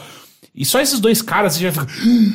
"Ah, começou certo, né? Como começou bom, certo. é, exato. E, e- e as primeiras imagens foram aparecendo. Esse é um dos raros casos onde eu procurava ativamente saber como que tava a produção e como que tava. o que tava acontecendo. Só corrija-me, a história do filme não é de nenhum dos livros, é uma história nova. Exato, onde mora Que é problema. basicamente a história do filme do He-Man, não é? Ou- Ou do, Eu não lembro a história. É a história do, é a história do He-Man ou do Beastmaster 2, que eles vêm pra Terra Nossa, em vez de ficarem na Terra de fantasia deles. Uau, eu não lembro de nenhuma das tramas. Não, eu, essas duas tramas eu tô afirmando que são assim, mas Ah, a não, Torre sim, sim, Negra sim. é meio isso, não é? Então, mas é o que acontece. A série de livros, eles vêm pra, pra, pra Terra Hum. também. Ela, ela se passa aqui. Ah, e isso já era, pra mim, um motivo de dúvida muito grande no filme, como que eles iam fazer, porque existe uma alta dose de quebra de quarta parede no- na série de É, livros. Você comentou que eles encontram o Stephen Sim, King, né? em eles, certo eles encontram de fato com o escritor enquanto ele tá escrevendo o próprio livro e a, a história onde tá acontecendo. Eu posso até argumentar que não é a melhor parte do- da série de livros, mas ela tá ali e ela tem o seu propósito e, enfim, funciona. Ah, e fui assistir ah, Torre Negra e, meu Deus, eles acabaram com tudo. Eu lembro de ter, eu lembro de, de não conhecer a série. Eu tinha um amigo que comentava bastante, ele adorava, tinha os livros. Eu sempre pensava, nossa, eu acho que eu precisava pelo menos ter uma ideia do que é, parece interessante. Daí eu, eu acho que meu primeiro contato com a série, tipo, de ter uma noção do que é, foi com o trailer desse filme. Daí eu fiquei, é isso que eu tô indo. porque eu vi o Essa coisa de e fantasia não- esquisita, tipo, E quando. E, e aí que tá, sabe? Tipo, de maneira geral, o meu, o meu radar pra, pra. Tipo, nossa, isso vai ficar uma bosta. Eu sinto que é um tanto quanto aguçado, depois de tantas, quant- tantas coisas que a gente assistiu. Você sente o E- cheiro, é, né? e a gente conversa aqui bastante, isso acaba fazendo você ficar um pouco mais ligado. Porque assim, a vibe que eu peguei quando eu vi o trailer foi justamente sem querer voltar ao He-Man Beastmaster, mas, nossa, parece filme de fantasia ruim dos anos 80, sabe? E quando veio, apitou o alarme, mas ao mesmo tempo é. Ah, não, eles só estão tentando vender pra, pra, pra, pro grande público pra trazer dinheiro que é necessário e tal. Tipo a, a bruxa. Quando você assiste o trailer da bruxa, você fala o quê? Ah, porra, mas é só mais um filmezinho de terror bosta qualquer. E aí você vai pro cinema, caralho. É, não, essa tá sendo minha torcida com o Pacific Rim 2, que o trailer só seja para as pessoas acharem que é meio Power Ranger de robô. Eu, não- eu não tô conseguindo Não, seguir também, isso daí. eu também não tô botando fé, mas eu tô torcendo. É. Tá, não entendo o seu argumento. É, e aí o que acontece é que. Ele- Eles não entenderam o que é o, o que é o filme. Aliás, a série de, de- de livros. Eles não entenderam. A, a série é, é o seguinte: é basicamente. Se você nunca leu a série Torre Negra, é um Senhor dos Anéis com tons de, de western. Só que quando eu digo Senhor dos Anéis, não é simplesmente pela grande odisseia que, é- que de fato é o, o- a Torre Negra. Ele é muito sobre a relação entre os personagens. Ele é muito sobre a amizade, o amor que é criado entre todos aqueles personagens e as tragédias que, que, que, que, que cercam é, essa trupe de pessoas, né?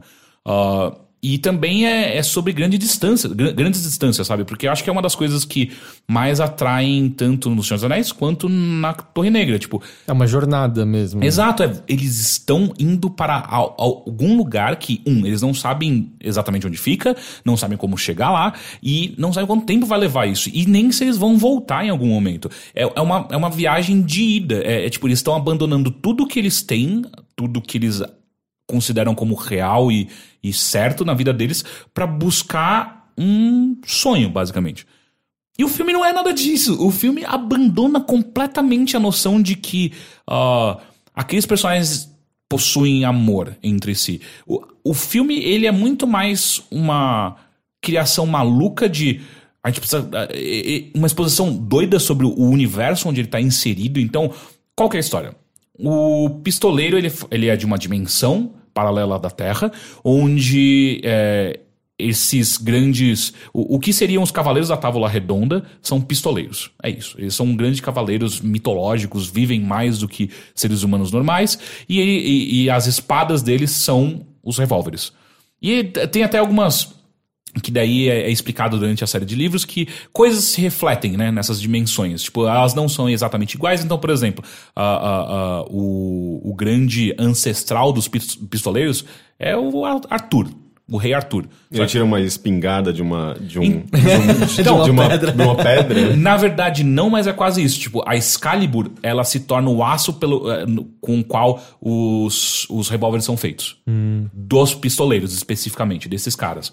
Ah, e esses caras são mitos, sabe? Tipo, eles, eles atiram não com o olhar, porque Isso quem atirou trailer, com o né? olhar esqueceu a, a, a face do seu pai. Tipo, ele, e, e- e a mira desses caras é absurda, sabe? Então, assim. Isso parece é meio um revólver Oslet da vida. Assim. Exato, é exatamente. Tanto que o trailer e depois, quando você assiste o filme, aquela cena de batalha é Metal Gear, saca? Tipo, como ele recarrega. E que tem algumas coisas que são interessantes, e isso que era que me dava muita vontade, porque. Muitas dessas cenas de ação no livro, você ficava só, tipo, tentando imaginar, cara, como que ele tá recarregando tão rápido um revólver? E aí no filme, fala, "Ah, que da hora, é assim que ele As faz. cenas de ação são pelo menos legais no filme? Mais ou menos. É... Tem ideias boas ali. Enfim. E aí, e e o que acontece? Nessa dimensão paralela, ah, esse cara, o pistoleiro, ele, que chama Roland, ele tá perseguindo um cara que é o Homem de Preto, que matou basicamente toda a família dele e todos os amigos dele, e só ele ficou vivo da, da, da, do- dos pistoleiros mitológicos, né? E que esse cara tá tentando fazer, no final das contas, é, o, o, o Homem de Preto é destruir com o universo de maneira geral. Tipo, ele quer o caos. Ele tá querendo. E aí tem a torre, que essa torre, ela é o que, o que sustenta todas as dimensões. Então, se você destruir essa torre, se você derrubar essa torre, você vai derrubar as paredes dessas dimensões e os e as coisas são mantidas pra fora, que é basicamente o inferno, sabe? Tipo, os demônios são man- mantidos pra fora por conta dessas divisões e dessa torre, eles vão entrar e o caos vai tomar Tem, conta. tem um lance que todos os livros do Stephen King têm uma torre negra de alguma forma, que é pra Então. justamente manter essa ideia de que tem uma em todo lugar? Meio que sim. É, é, é, ele meio que criou. Por que que acontece? O Torre Negra ele, ele começou a escrever muitos anos atrás. Se não me engano, é 1970. É um dos primeiros livros que ele começa a escrever. E esse livro ele acaba em 2000 e pouco. Então, todos os, os grandes clássicos do Stephen King que ele escreveu eles acontecem enquanto ele está escrevendo ainda a série de, de- da Torre Negra. Então, é, e aí, aparentemente, ele deixou. Eu não fui atrás para pesquisar se todos os livros têm isso, mas alguns ficam mais claros do que outros que a, a referência à Torre Negra existe. Que é para exatamente referenciar que todos os universos são paralelos e interligados. Ah, e aí o que acontece é, tipo, esse cara tá tentando destruir a Torre Negra, ah, e ele tá fazendo isso através de poderes psíquicos de crianças especiais. Ele pega crianças nas mais diferentes, diferentes dimensões, leva para um lugar onde ele drena esse poder para atacar a torre. Só isso já tá simplificando, sei lá. São sete livros, uns cinco. Sabe? Ele já tá cortando fora. Mas uma, uma coisa. O, o filme é uma história nova. Então, Então eu tenho que entender que, o- que a não, série sabe? de livros não acaba, ele Então, não derrota o Homem de Negro. O, o problema é o seguinte: ele não é exatamente uma história nova. Ele condensa todos os livros numa história única. Então, tipo, tudo que acontece no set meio que tá no- naquele filme. Ao mesmo tempo que ele ignora muito do. É que ele deve livros. considerar como estabelecidos os eventos do- dos livros Não, dentro dessa não história porque, nova. porque se ele fosse fazer isso, não existe o filme. É, é, existe um final muito pontual no- no- na série de livros. Então não tem como ser depois de. A Então, não ser que então se... deve passar, tipo, em algum momento, sei lá, no, antes de acabar. Então, não. Às ele- vezes é que nem os, os desenhos do Asterix, que misturava vários dos livros e de uma maneira que não existia nos livros. Pensa assim: O Hobbit. São três filmes. no- baseado num livro só. Eles fizeram o oposto.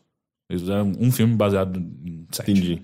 Ah, então ele, ele- ele- Personagens icônicos da série de livros não simplesmente não aparecem.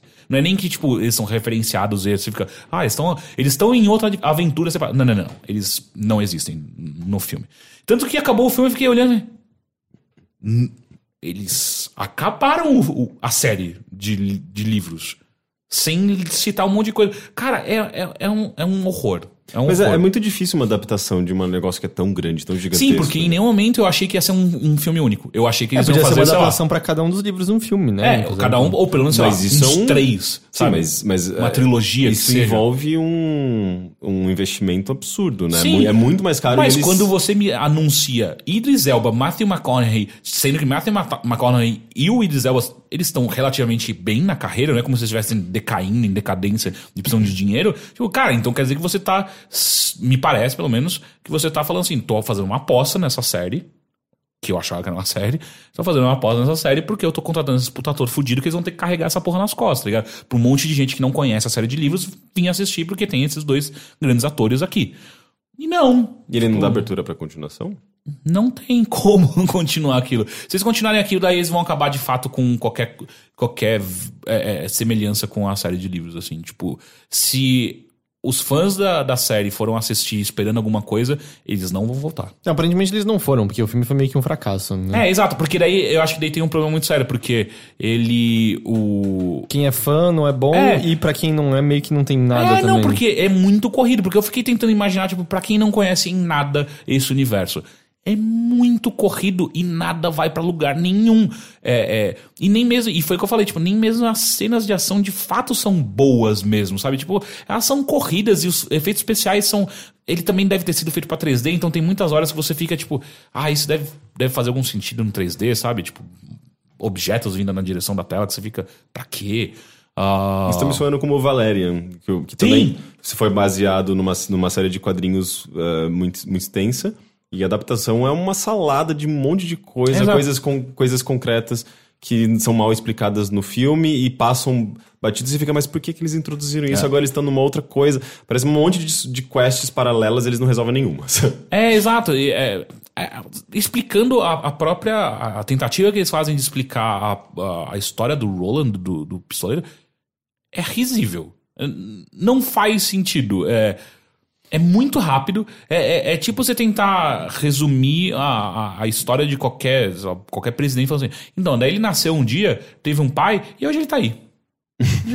Que- Que? tipo. é a minha história também. É, por, que, por que que ele tá aí? Por que que ele é tão importante? Porque por ele que teve que um pai. Né? E, não, e, e por- e ele não pode esquecer a face do pai. E, e, por que que ele tem essas... Por que ele tem esse poder bizarro? Porque, tipo, tem uma hora que ele dá uns, ele dá uns tiros que fala... Como que ele fez isso? Porque ele teve um pai, Teixeira. É, sabe? Então daí fica muito difícil você, você tentar salvar o filme pra qualquer público, saca? É aquele. E, e, e, pra mim é sempre uma coisa muito engraçada, tipo. É o Stephen King que tá ali. Como é que ele assina essas coisas? Tipo, já Você fizeram tem- merda. Mas você acha que ele tem. Porque, tipo, Ele tem que assinar em algum momento, os direitos são deles, né? sei, mas eu, eu acho que ele assina os direitos antes de ter um roteiro pronto, qualquer coisa. Não é depois. Tudo bem, mas esse cara, depois de tantos anos, ele não olha pra exceção- trás e fala assim. Cara, "Uh, eu acho que ele não liga. A maior parte das coisas que viraram filme do Stephen King são, ou seriados são um lixo. Sim. Tipo, tem Não, exceções. tem coisas muito não, boas. A maioria. Tem coisa, Maioria. tipo, a, a primeira, a primeira Catherine é é, muito dele, bom, o texto, Iluminado né? é muito bom. Hã? Iluminado. O- tem, tem duas versões de do Iluminado. Eu tô falando do filme do, do Kubrick. do Kubrick, que É, então, é bom, ele odeia, 90 ele é odeia, sabe? É, não, não, Ah, é é? Ele odeia o Ah, filme é? do Kubrick. Ah, é, porque ele tanto- fala- Por isso que ele fez o segundo, que é o dele. Que é uma bosta. É, é meio uma Eu bosta. falei Catherine, não, Carrie é estranho. é Carrie, bom. sim. Ah, Carrie. eu gosto do It. filme da Christine, o It esse ano, mas a maioria, quando a gente vê que é uma série. A Prenda de tipo, Sonhos, que eu acho incrível, é uma bosta. Conta Comigo, é muito bom. É verdade, Ah, conta comigo. Conta bom. comigo. ah, a Espera de Milagre. O lance é que a gente, a É gente verdade. lembra desses nomes grandes que são os bons. A quantidade deles que virou, tipo, minissérie de dois episódios, que depois, Sim. tipo, Sim. é muito, mas eu, muito, Não, muito, mas eu muito, acho que é muito. menor do que a quantidade desse, de filmes Eu bons. acho que é maior, cara. Ah, não, sim. Tem Rose Red. Rose Red. Que é bem mais ou menos, né? É, então, é bem mais ou menos. é... Aquele lá que as, as pessoas param de sentir o sabor da comida e o tempo fica parado Qual, qual fora que é do aquele. do- do- eu só lembro de coisas soltas: velhos, corvos, tempo, viagem no tempo. Cocum. Não. Cocum. Não, Mas Cocum não é dele. não, eu só lembro disso. Velhos, corvos e viagem no tempo. Não lembro. de Ah, nada. e tem- era uma série que virou filme. Não tem aquele lá da meleca no lago que eles ficam na jangadinha em cima? Sim, que é, que, é, que é do mesmo coletânea de contos que tem o Nevoeiro. É, que bem- é é, ruim o da meleca. E Nevoeiro teve o, recentemente no, a, a série série da Assim, eu, eu posso, eu, cancelado. eu, posso tá, eu né? posso estar errado sobre isso, mas eu tenho a impressão que assim, a gente vai lembrar desses que foram bons. Mas eu tenho a impressão que meio que assim, um que ele é um escritor que, tipo, ele escreveu muita, muita, muita coisa. Eu tenho a É, impressão ele, que. ele, tu- ele tem coisa, ele escreve coisas de três ou quatro livros por ano. E o lance é que eu sinto que muitos viram, sabe, minisséries de quatro episódios que aí costuram num filme e aí é, é sempre uma merda, sabe? Mas isso não acontece mais, não tenha mais acontecido. Era mais comum no passado e agora eu acho que ser, ou já vão ser. pra séries Mas- direto mas ou acho- pra, pra filmes. Eu acho interessante como esse tem sido um ano mais prolífico do que o normal pro Stephen King. Então, porque em- tem aquele outro filmes. filme que entrou no Netflix. Exato, que o é Garrett's o Game lá. Que eu gostei. É, eu não assisti ainda. Eu achei bem legal. Mas eu assisti um outro dele que eu achei muito bom, que chama 1922. Mas eu não sei qual. Acabou de entrar no Netflix também. Caralho, aquele filme é bom. Assim, eu esperava que fosse meio bomba. é, enfim, é, é só muito tris- triste ah, ah, ah, fazerem isso com possivelmente a maior. N- Não, não a melhor, mas a maior Mas a, obra. o- a maior, a mais extensa a até. magnum opus do, do Stephen Mas o, o King. Garrett's Game a- assiste, assim, pra quem não sabe, a história é de um casal que vai pra uma cabana meio isolada, assim, pra ter um fim de semana Apimentar a caliente. relação. Ah, e aí ele algema ela na cama pra eles fazerem algo diferente e ele tem um ataque cardíaco e morre. E ela tá algemada Ela tá presa, presa na, na cama. Caralho. Essas, que é, isso é o tipo de coisa que o Stephen King manda muito É, não, bem, aquele. sabe? Eu, um- um- eu não li muitas coisas, mas tem um conto super curtinho dele, de um cara que fica preso numa, tipo, ilhota de nada, assim, é só um pedacinho de terra. Que ele teve que consultar o médico dele pra saber quanto tempo uma pessoa consegue sobreviver Porque no próprio corpo. tudo que ele. Tudo que o cara tem na ilha é um saco com uma heroína muito pura. Não, não, é, são muitos. É muita cocaína que ele tem. Não, é heroína, o que eu tô falando é heroína. É, acho que é o mesmo conto. Que aí, tipo, basicamente Ele é ele se sedando. É ele se sedando de heroína e comendo pedaços do corpo pra sobreviver próprio e corpo. tal. É. E ele, ele, ele checou com o próprio, o próprio doutor dele pra saber quanto tempo uma pessoa consegue se manter do próprio corpo. Mas o, o Game, ele, eu, eu não gostei muito do final. Eu achei que tem É, umas muitas coisas. pessoas falaram. Tem uns isso. lances ali meio que. Ah, ele tenta criar umas imagens que não funcionam direito, mas a maneira como. Poxa, como é que você vai fazer um filme que é inteiro focado numa mulher algemada na cama ter algum ritmo ser legal? E o lance é que ela tá sozinha, mas não está, porque ela conversa com o espectro de si mesma e do Gareth o tempo todo, cada um quase representando ah, vamos dizer, um positivismo e um negativismo dentro da própria mente dela, desistência e vitória É e tal. igual o 127 horas. Eu lá. nunca Sim, vi é, é o, bem que, legal o, aquele, o do James Franco, né? É. Que ele fica preso entre duas rochas. E é uma temática meio do Stephen King, né? Essa, tipo, tem o, o Misery, que também é um cara algemado numa cama que é uma, uma enfermeira Ah, que, louca que, que, ela- que é meio como se ela gostasse muito do Stephen King, mais Exato, ou menos. exato. Que tem um filme que é mais ou menos. É, então, é com a, com a Kathy Bates, né? É. E elogiam muito a Kathy Bates, não necessariamente o filme, mas que ela tá muito que eu sei bem. que em vez de cortar a perna dele no filme, ela quebra os joelhos dele. Não, ele quebra também no, no conto. Tinha a impressão que ele cortava fora. Eu acho que é um talvez corte, mas no começo ela só quebra. Ah, eu lembro muito porque ele faz uma. uma, uma, uma como é, não é uma linguagem, é uma cena muito boa no, no livro, que é ele, quando ele tenta andar com as pernas quebradas, parece que ele tá.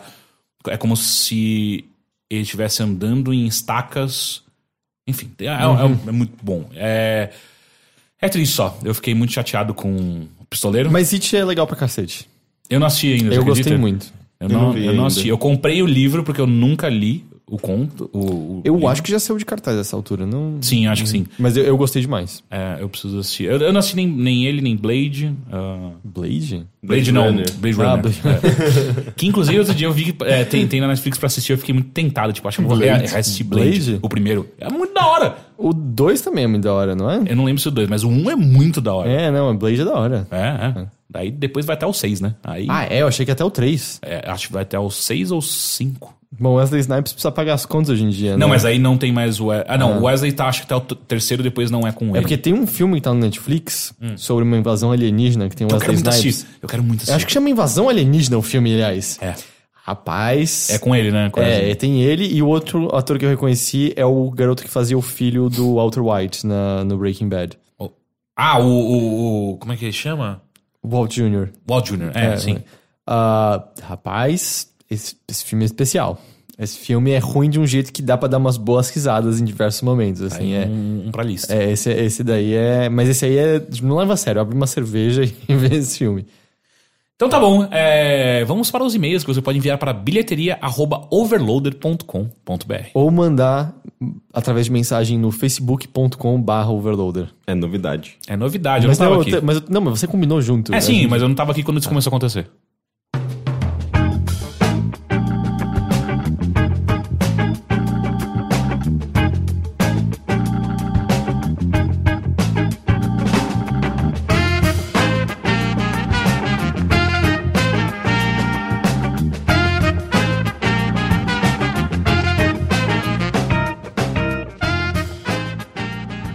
E-mail. Desculpa, só falar uma coisa. Ah. É, hoje vão, ser, vão ter, em sua maioria, e-mails de comentários dos últimos episódios, porque quando a gente tava tendo entrevistas não tinha e-mails. Uhum. Então tá sendo, tipo, meio que acumulado, mas mandem e-mails, ma- mandem e-mails. Vamos mandando. Primeiro e-mail de Anônimo. Saudação. As saudações overloadianos. Após ouvir o bilheteria sensacional sobre HIV, lembrei de um caso que aconteceu comigo. Trabalho em um hospital em São Paulo. E um dia, ao realizar um procedimento em um paciente que realizava hemodiálise, a agulha que estava dentro do braço do paciente perfurou a sua pele e começou a extravasar sangue do braço. Caralho. Gráfico, né? Não, e, eu, e extravasar, né? É muito linguagem de quem trabalha com a área. Como eu estava realizando o procedimento no paciente, precisei, precisei agir rapidamente para estancar o sangue. Neste exato momento, minha vida ficou em câmera lenta. Em meio a muito sangue, senti uma dor esquisita na minha mão. A agulha havia perfurado meu dedo, Caralho. mesmo eu estando de luva. Caramba. Começou aí meu drama. Olhos esbugalhados de pessoas próximas, pessoas te tratando com pena e muito, mas muito mesmo despreparo e desconhecimento de todos que poderiam te ajudar. Em meio a tudo isso, eu tentava pensar em tudo que aprendi sobre doenças infecciosas na minha vida, mas na hora eu só precisava de uma ajuda de uma, de uma pessoa para me dar qualquer tipo de ajuda. O hospital em que trabalho me encaminhou para um dos centros de referência para doenças infecciosas, com uma papelada enorme e alguns exames do paciente, do qual poderia ser a fonte da contaminação. Chegando no local, fui extremamente bem atendido, com pessoas muito sensíveis a toda a situação.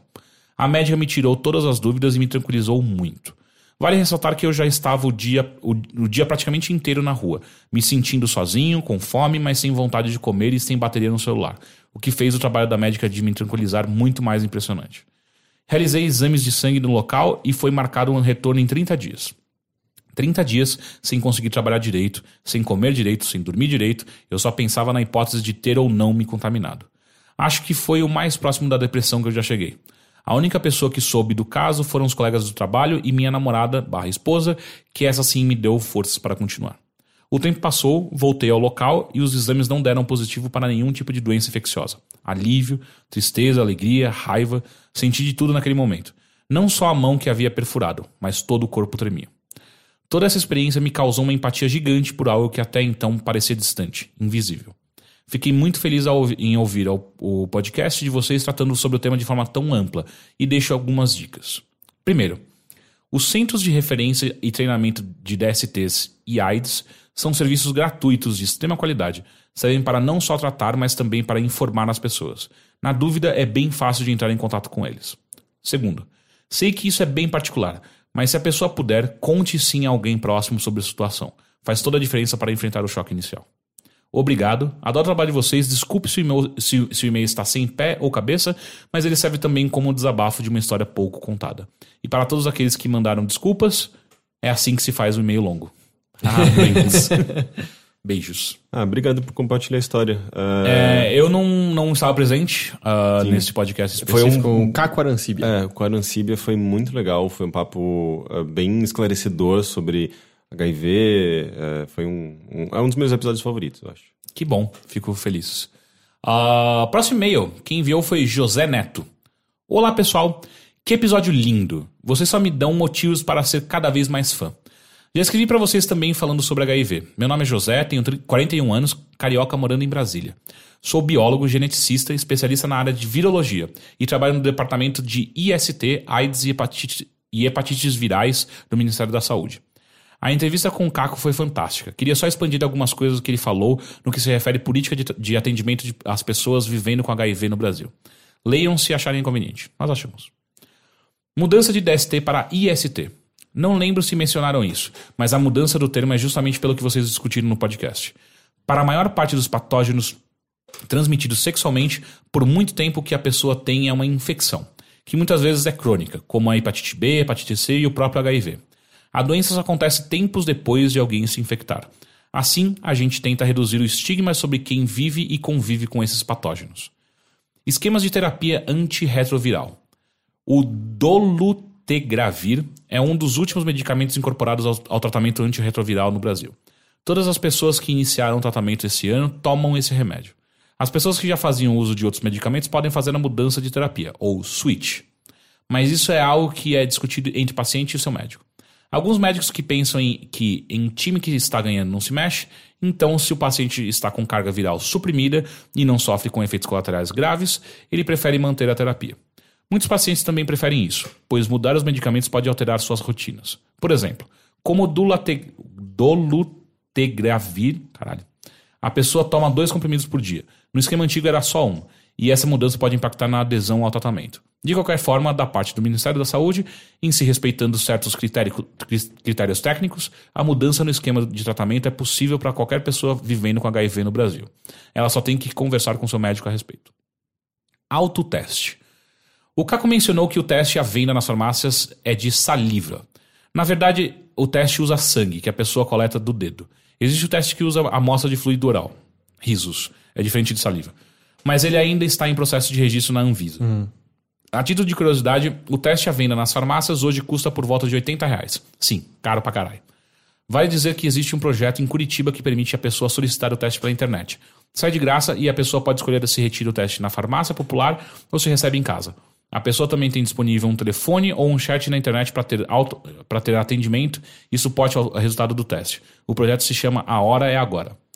Ah, a, aceitabilidade desse modelo foi gigante e isso dá algumas ideias pra gente.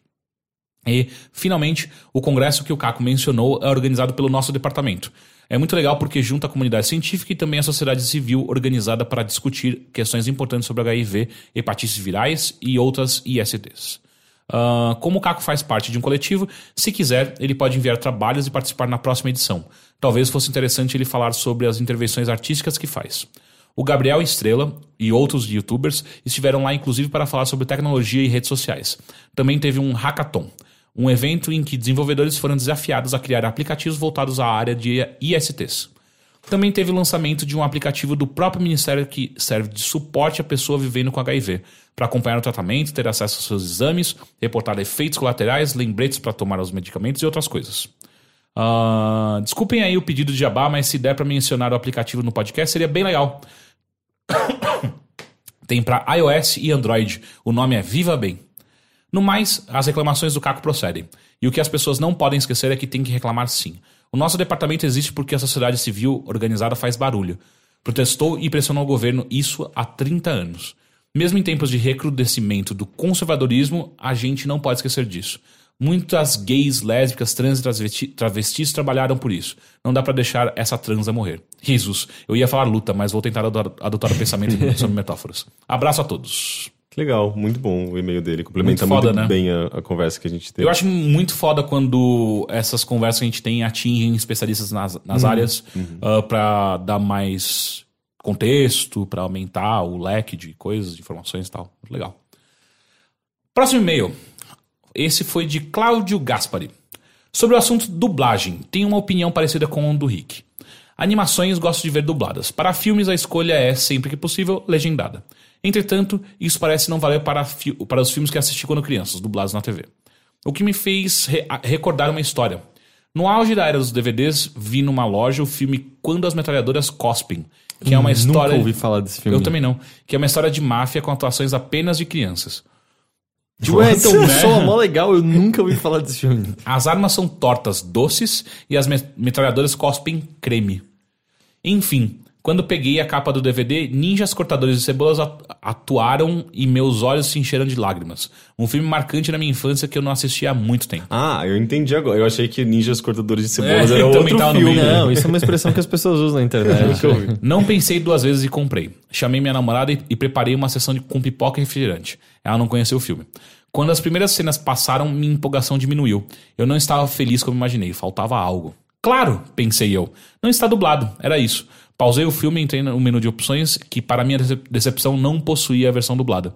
Assisti tudo, ainda é um bom filme, mas sem a nostalgia foi tudo por água abaixo. Até hoje o tenho na estante, mas aquela foi a única vez que ele entrou num aparelho de DVD. Só passei pra contar essa história mesmo. Grande abraço a todos e continue com bilheteria de entrevistas. A gente falou do, desse aspecto nostálgico da, da dublagem também. Em qual episódio foi? Foi no Foi episódio com a Milu. com a Milu, que é- ela é a dona da Tempo Filmes, Que é um estúdio de dublagem. estúdio de De dublagem. versões brasileiras. Versões brasileiras. É, ela te corrigiu. Eu, eu estudei essa parte. Ah, próximo e-mail. Boa noite, pessoal. Tudo certo? Me chamo Emanuel, sou de Curitiba e tenho 29 anos.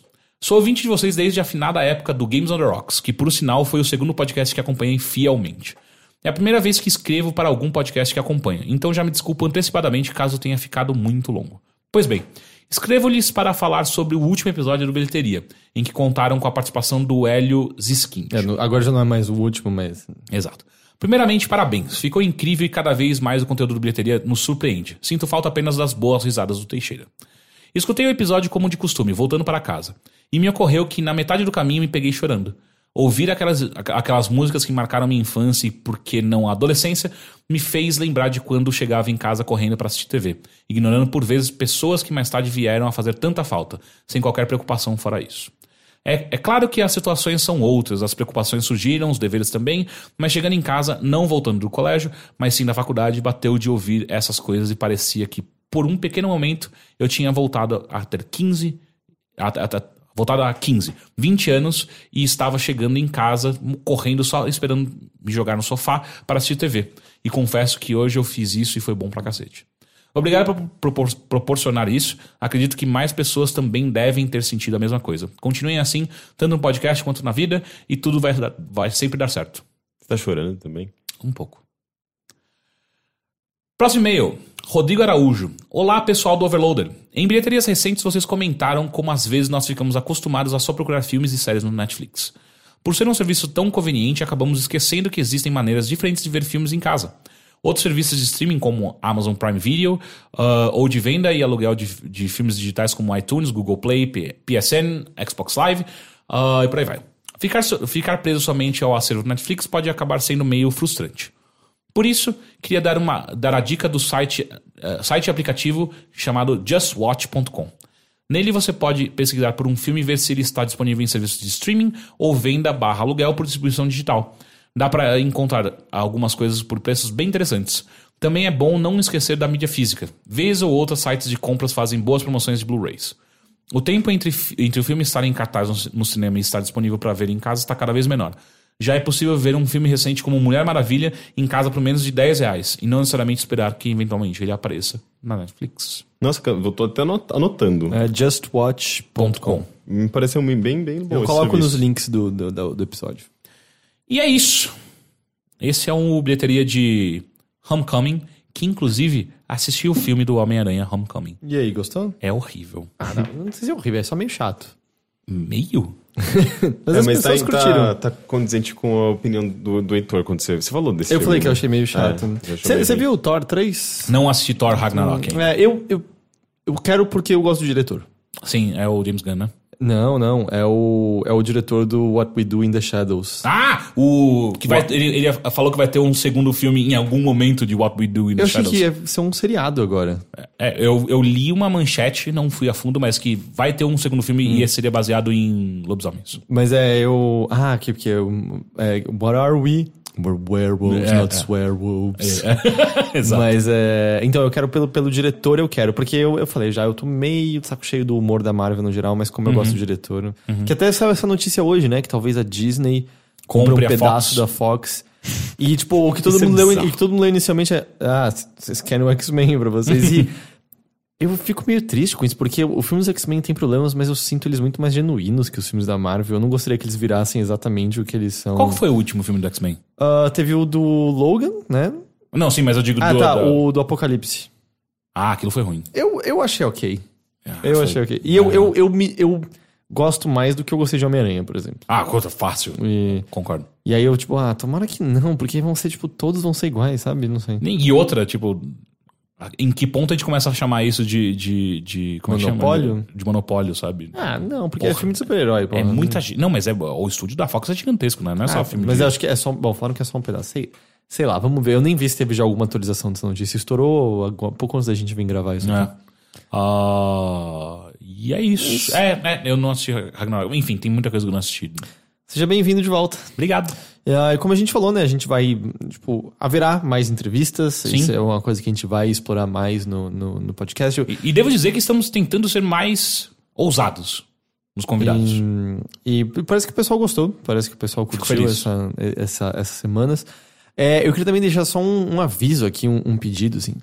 Ah, se porventura você é um dos nossos apoiadores no apoia.se barra overloader, ah, só dê uma olhada, assim, de vez em quando, quando vira o mês, porque acontece muito normalmente de virar o mês e aí ele tenta fazer cobranças no- novas de cartão.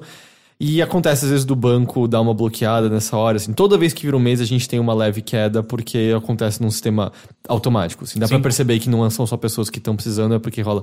Então, assim, se às vezes você acha que isso pode ter acontecido com você, a gente agradece imensa, imensamente por Você dar dá uma uma olhada. checada. Porque pra gente faz muita, muita diferença. Ah, e se você não apoia, acesse o apoia.se barra overloader e considere se tornar um dos nossos apoiadores, porque isso faz muita, muita, muita diferença. É o que Sem mantém a dúvida. gente, é o que mantém a gente aqui na atividade de E pé. a gente tá, inclusive, trabalhando em, em, em vídeos que com exclusividade temporária para assinantes eh, do Apoia-se. Então, se é uma coisa que também tem, tem é do seu interesse, você vai ter esses benefícios. Sim, a, É, gente, a gente tem um. Tá, tá editando o episódio 2 do jogo surpresa. Sim, e a gente tem inte- Hum. interesse em.